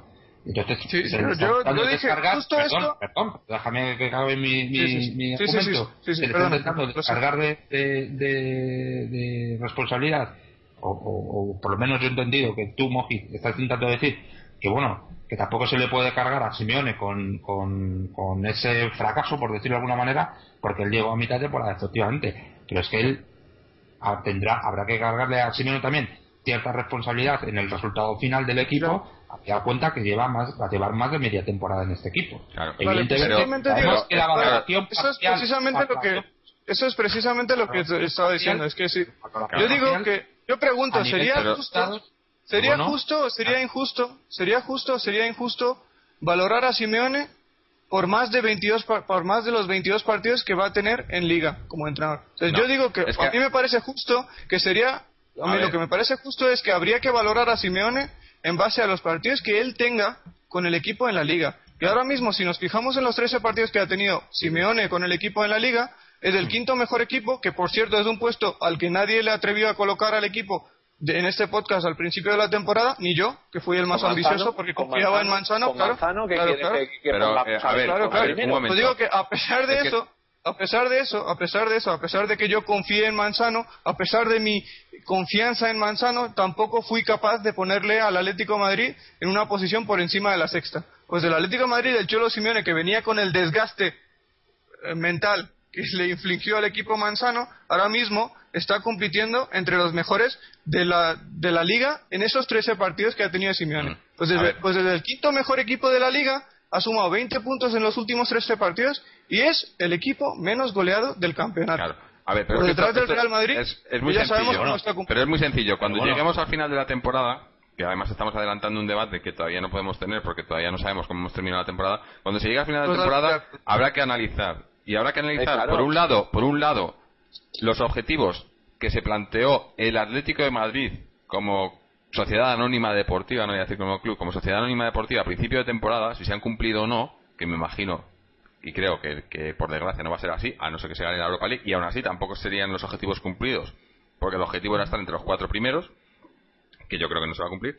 Y, y segundo, habría que analizar los objetivos de Simeone y, y el- y la labor de Simeone durante esa mitad de temporada, más o menos. Pero no se puede no se puede eh, analizar las dos cosas conjuntas porque eh, porque no se puede porque Simeone no ha entrenado al equipo. Pero lo que digo, lo, lo que entiendo, lo que se podrá hacer. Bueno, perdona, Jorge, estás hablando. No, sí, digo, que es que lo Mira. estamos adelantando un debate y estamos teniendo un debate ahora que a lo mejor la semana que viene o en dos semanas cambiamos, o, a lo o cuando termine No, la temporada no. ganamos la Europa League y Ojalá. todos están contentos. Efectivamente, y ojalá. Pero yo lo que, lo que te quiero decir es que cuando se haga la valoración de toda la temporada, habrá que, habrá que incluir también en el éxito o el fracaso de, de los objetivos del club, habrá que incluir también a Simeone. Hombre, claro, eso me refiero que habrá que hacer uno con el objetivo del club Sí. global y, Independientemente- ahí y luego separada. Y luego, independientemente del resultado que tenga el club o la- el equipo en, en la Liga y en la UEFA League, que si por ejemplo no se clasifica para Europa ni vía Liga ni porque no haya ganado la UEFA League, que esperemos que no sea ninguna de las dos cosas, pero habrá que decir que Simeone en este aspecto, pues a lo mejor incluso habiendo superado o habiendo dado un mejor rendimiento eh, posiblemente a resultados y tal no ha conseguido o no ha sido no ha, no ha sido capaz de, de- de conseguir eh, la clasificación europea. Y eso también tendrá que de, de- de notarse que sea su responsabilidad. Otra cosa será evaluar evaluar que el equipo de Simeone o que el proyecto de Simeone viene acompañado de jugadores de un banquillo etcétera tiene futuro y, y- y- y tiene toda la credibilidad posible Bueno, yo creo que Sí, sí, es a- cierto. a- habrá que separar Eso es lo que muchos estamos contextos claro. Pero como digo, esto es un debate que, que todavía no, no, no podemos tener. Nos hemos extendido hoy mucho más de lo que de lo que quisiéramos en esto y porque ya te digo, porque a lo mejor es un debate nulo en el sentido de que no, en el sentido de que en- partido en de vuelta, semanas- ¿eh? Al loro. Claro, al loro. Hablando claro. del partido de vuelta hemos llegado a, a lo que hemos llegado. Pues es, al- pues es donde estamos, porque mira, eh, llevamos ya más de dos horas grabando y yo creo que vamos a, a terminar por hoy. Sí. Eh, esperar el partido. eh, no, es más, Porque estábamos hablando partido programas tendrán que ser cortos ¿no? Sí, Se supone. supuestamente, supuestamente. Eso llevamos diciendo. Va- Vamos a decir, eh, eh, la semana que viene diremos que vamos a hacer un programa largo de tres horas para ver si, si, si hacemos lo contrario, porque si no, no no hay manera. Cinco. Sí, lo vamos a entregar por fascículos, el podcast por fascículos, porque de verdad, eh, no, en serio, eh, no sé, eh, a mí a mí no me no me aburre para nada, pero pero me imagino que, que la gente tendrá tendrá memoria limitada en el iPod y demás y tendrá que, que, que guardar todo por bueno, No, en fin, Lo que está seguro es que la gente acabará con dolor de cabeza por los gritos que damos aquí. también. Pero sí. No, y yo lo único, antes de que cierres el, pro- el programa, eh, había habido un oyente que nos había pedido a ver si podíamos comentar algo de lo de la venta de las acciones de Abasolo a, a Cerezo y a Gilmarín. Igual, como está aquí Mariano, aprovechamos y como eh, Pues señales de humo que- forman parte de... Sí. sí. Bueno, decir, si podías decir- decir en qué se traduce, qué es lo que se... El movimiento, rápido- cómo se rápidamente, explica. pues, Vamos a ver, lo primero, decir que el, el hombre este tenía básicamente, creo que Un alrededor del 5%, 5% de las acciones del club y las ha vendido. eh, yo la verdad es que tampoco sé, sé muy bien. eh, el, el problema es saber eh, por cuánta cantidad las ha vendido eh, y realmente las ha vendido a Marín y a Cerezo. ¿Qué puede suponer esto? Eh, por lo que intuye la gente de señales, pues que vaya a haber una ampliación de capital o vaya a haber la entrada de capital de accionistas. Eh, no sabemos si Méndez, eh, Méndez, ¿no? ¿Cómo se llama el, el- Sí, sí. Méndez, ¿no? Méndez. Méndez o uno de estos. Pero vamos, que algo algo raro va a pasar de aquí ¿no? y- a, a- de aquí a una ampliación de capital o entrada de capital extranjero, etcétera. Algo algo de este tipo creemos que va a pasar. Bueno, Y algo que decir respecto al argumento de Abasolo de que, bueno, plantea la disconformidad como argumento de, Pues de base que- para la ruptura. que, bueno, un día si queréis hacemos un programa especial de Basolo, porque este tío tiene una historia bastante truculenta. Pero básicamente que si tan en contra estaba de la gestión de Gilmarini y de Cerezo, que hubiera votado en contra de las decisiones del Consejo de Administración en las acciones en las juntas de accionistas porque siempre votó a favor en todas las decisiones del Consejo de Administración así que y si estaba en contra en forma de la gestión con el 5% que tenía podría haber solicitado una auditoría eh, de las cuentas una auditoría independiente. Así que eh, mucho de boquilla pero absolutamente nada. Este fue el que organizó todo lo que fue la asociación Neptuno que fue la que se personó en el, juicio original del caso Atlético, vamos, del caso de las mm. acciones de contra Gil, eh, contra Gil, Jesús Gil y Cerezo, y que dejó solo la fiscalía eh, sin haber avisado a, a, los, a los integrantes de la plataforma Neptuno eh, y que prácticamente fue el que impidió que la, la de la Audiencia Nacional no, de, o sea, no se que bueno que luego el Supremo eh, no la, bueno, la declarase como la declaró eh, prescrito el delito, porque si hubiera seguido eh, la acusación particular, no, no, hubiera podido declararse como prescrito el delito. Entonces este señor consiguió el 5% de manera como la, de, como, la, como la consiguió.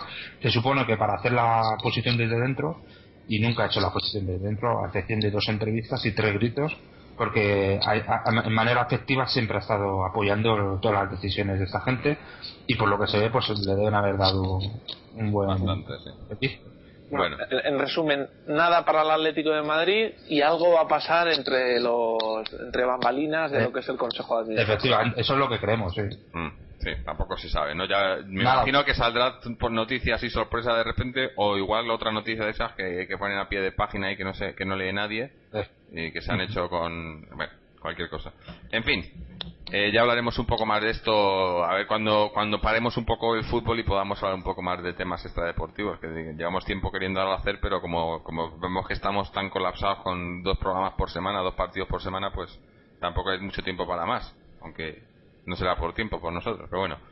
Eh, nada más, vamos a, ir, vamos a ir terminando. Lo de siempre, recordar a la gente que nos estáis escuchando que podéis eh, ir a nuestra página web www.atleti.com donde tenéis acceso a todos los episodios anteriores. Podéis dejarnos vuestros comentarios, vuestras dudas.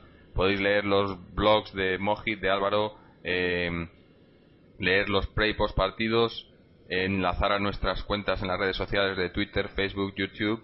y bueno, cualquier cosa, para cualquier cosa, la web www.atleti.com y, y nada más, ya cerramos el programa por hoy, que ya es hora, y os emplazamos al partido del domingo contra Getafe, que bueno, como digo siempre, a ver si se, se acaba con victoria. Otra, otra vez a las 12 de la mañana, ¿eh? Sí, otro más a las 12. ¿Para qué? ¿Para qué cambiar, no? En fin. pues eso, eh, gente, que nos nos hablamos el domingo. Muchas gracias a los que habéis estado aquí. Muchas gracias a los que nos estáis escuchando. Y como siempre, Aleti. What if you could have a career where the opportunities are as vast as our nation, where it's not about mission statements, but a shared mission? At U.S. Customs and Border Protection, we go beyond to protect more than borders, from ship to shore, air to ground, cities to local communities. CBP agents and officers are keeping people safe. Join U.S. Customs and Border Protection and go beyond for something far greater than yourself. Learn more at cbp.gov/careers.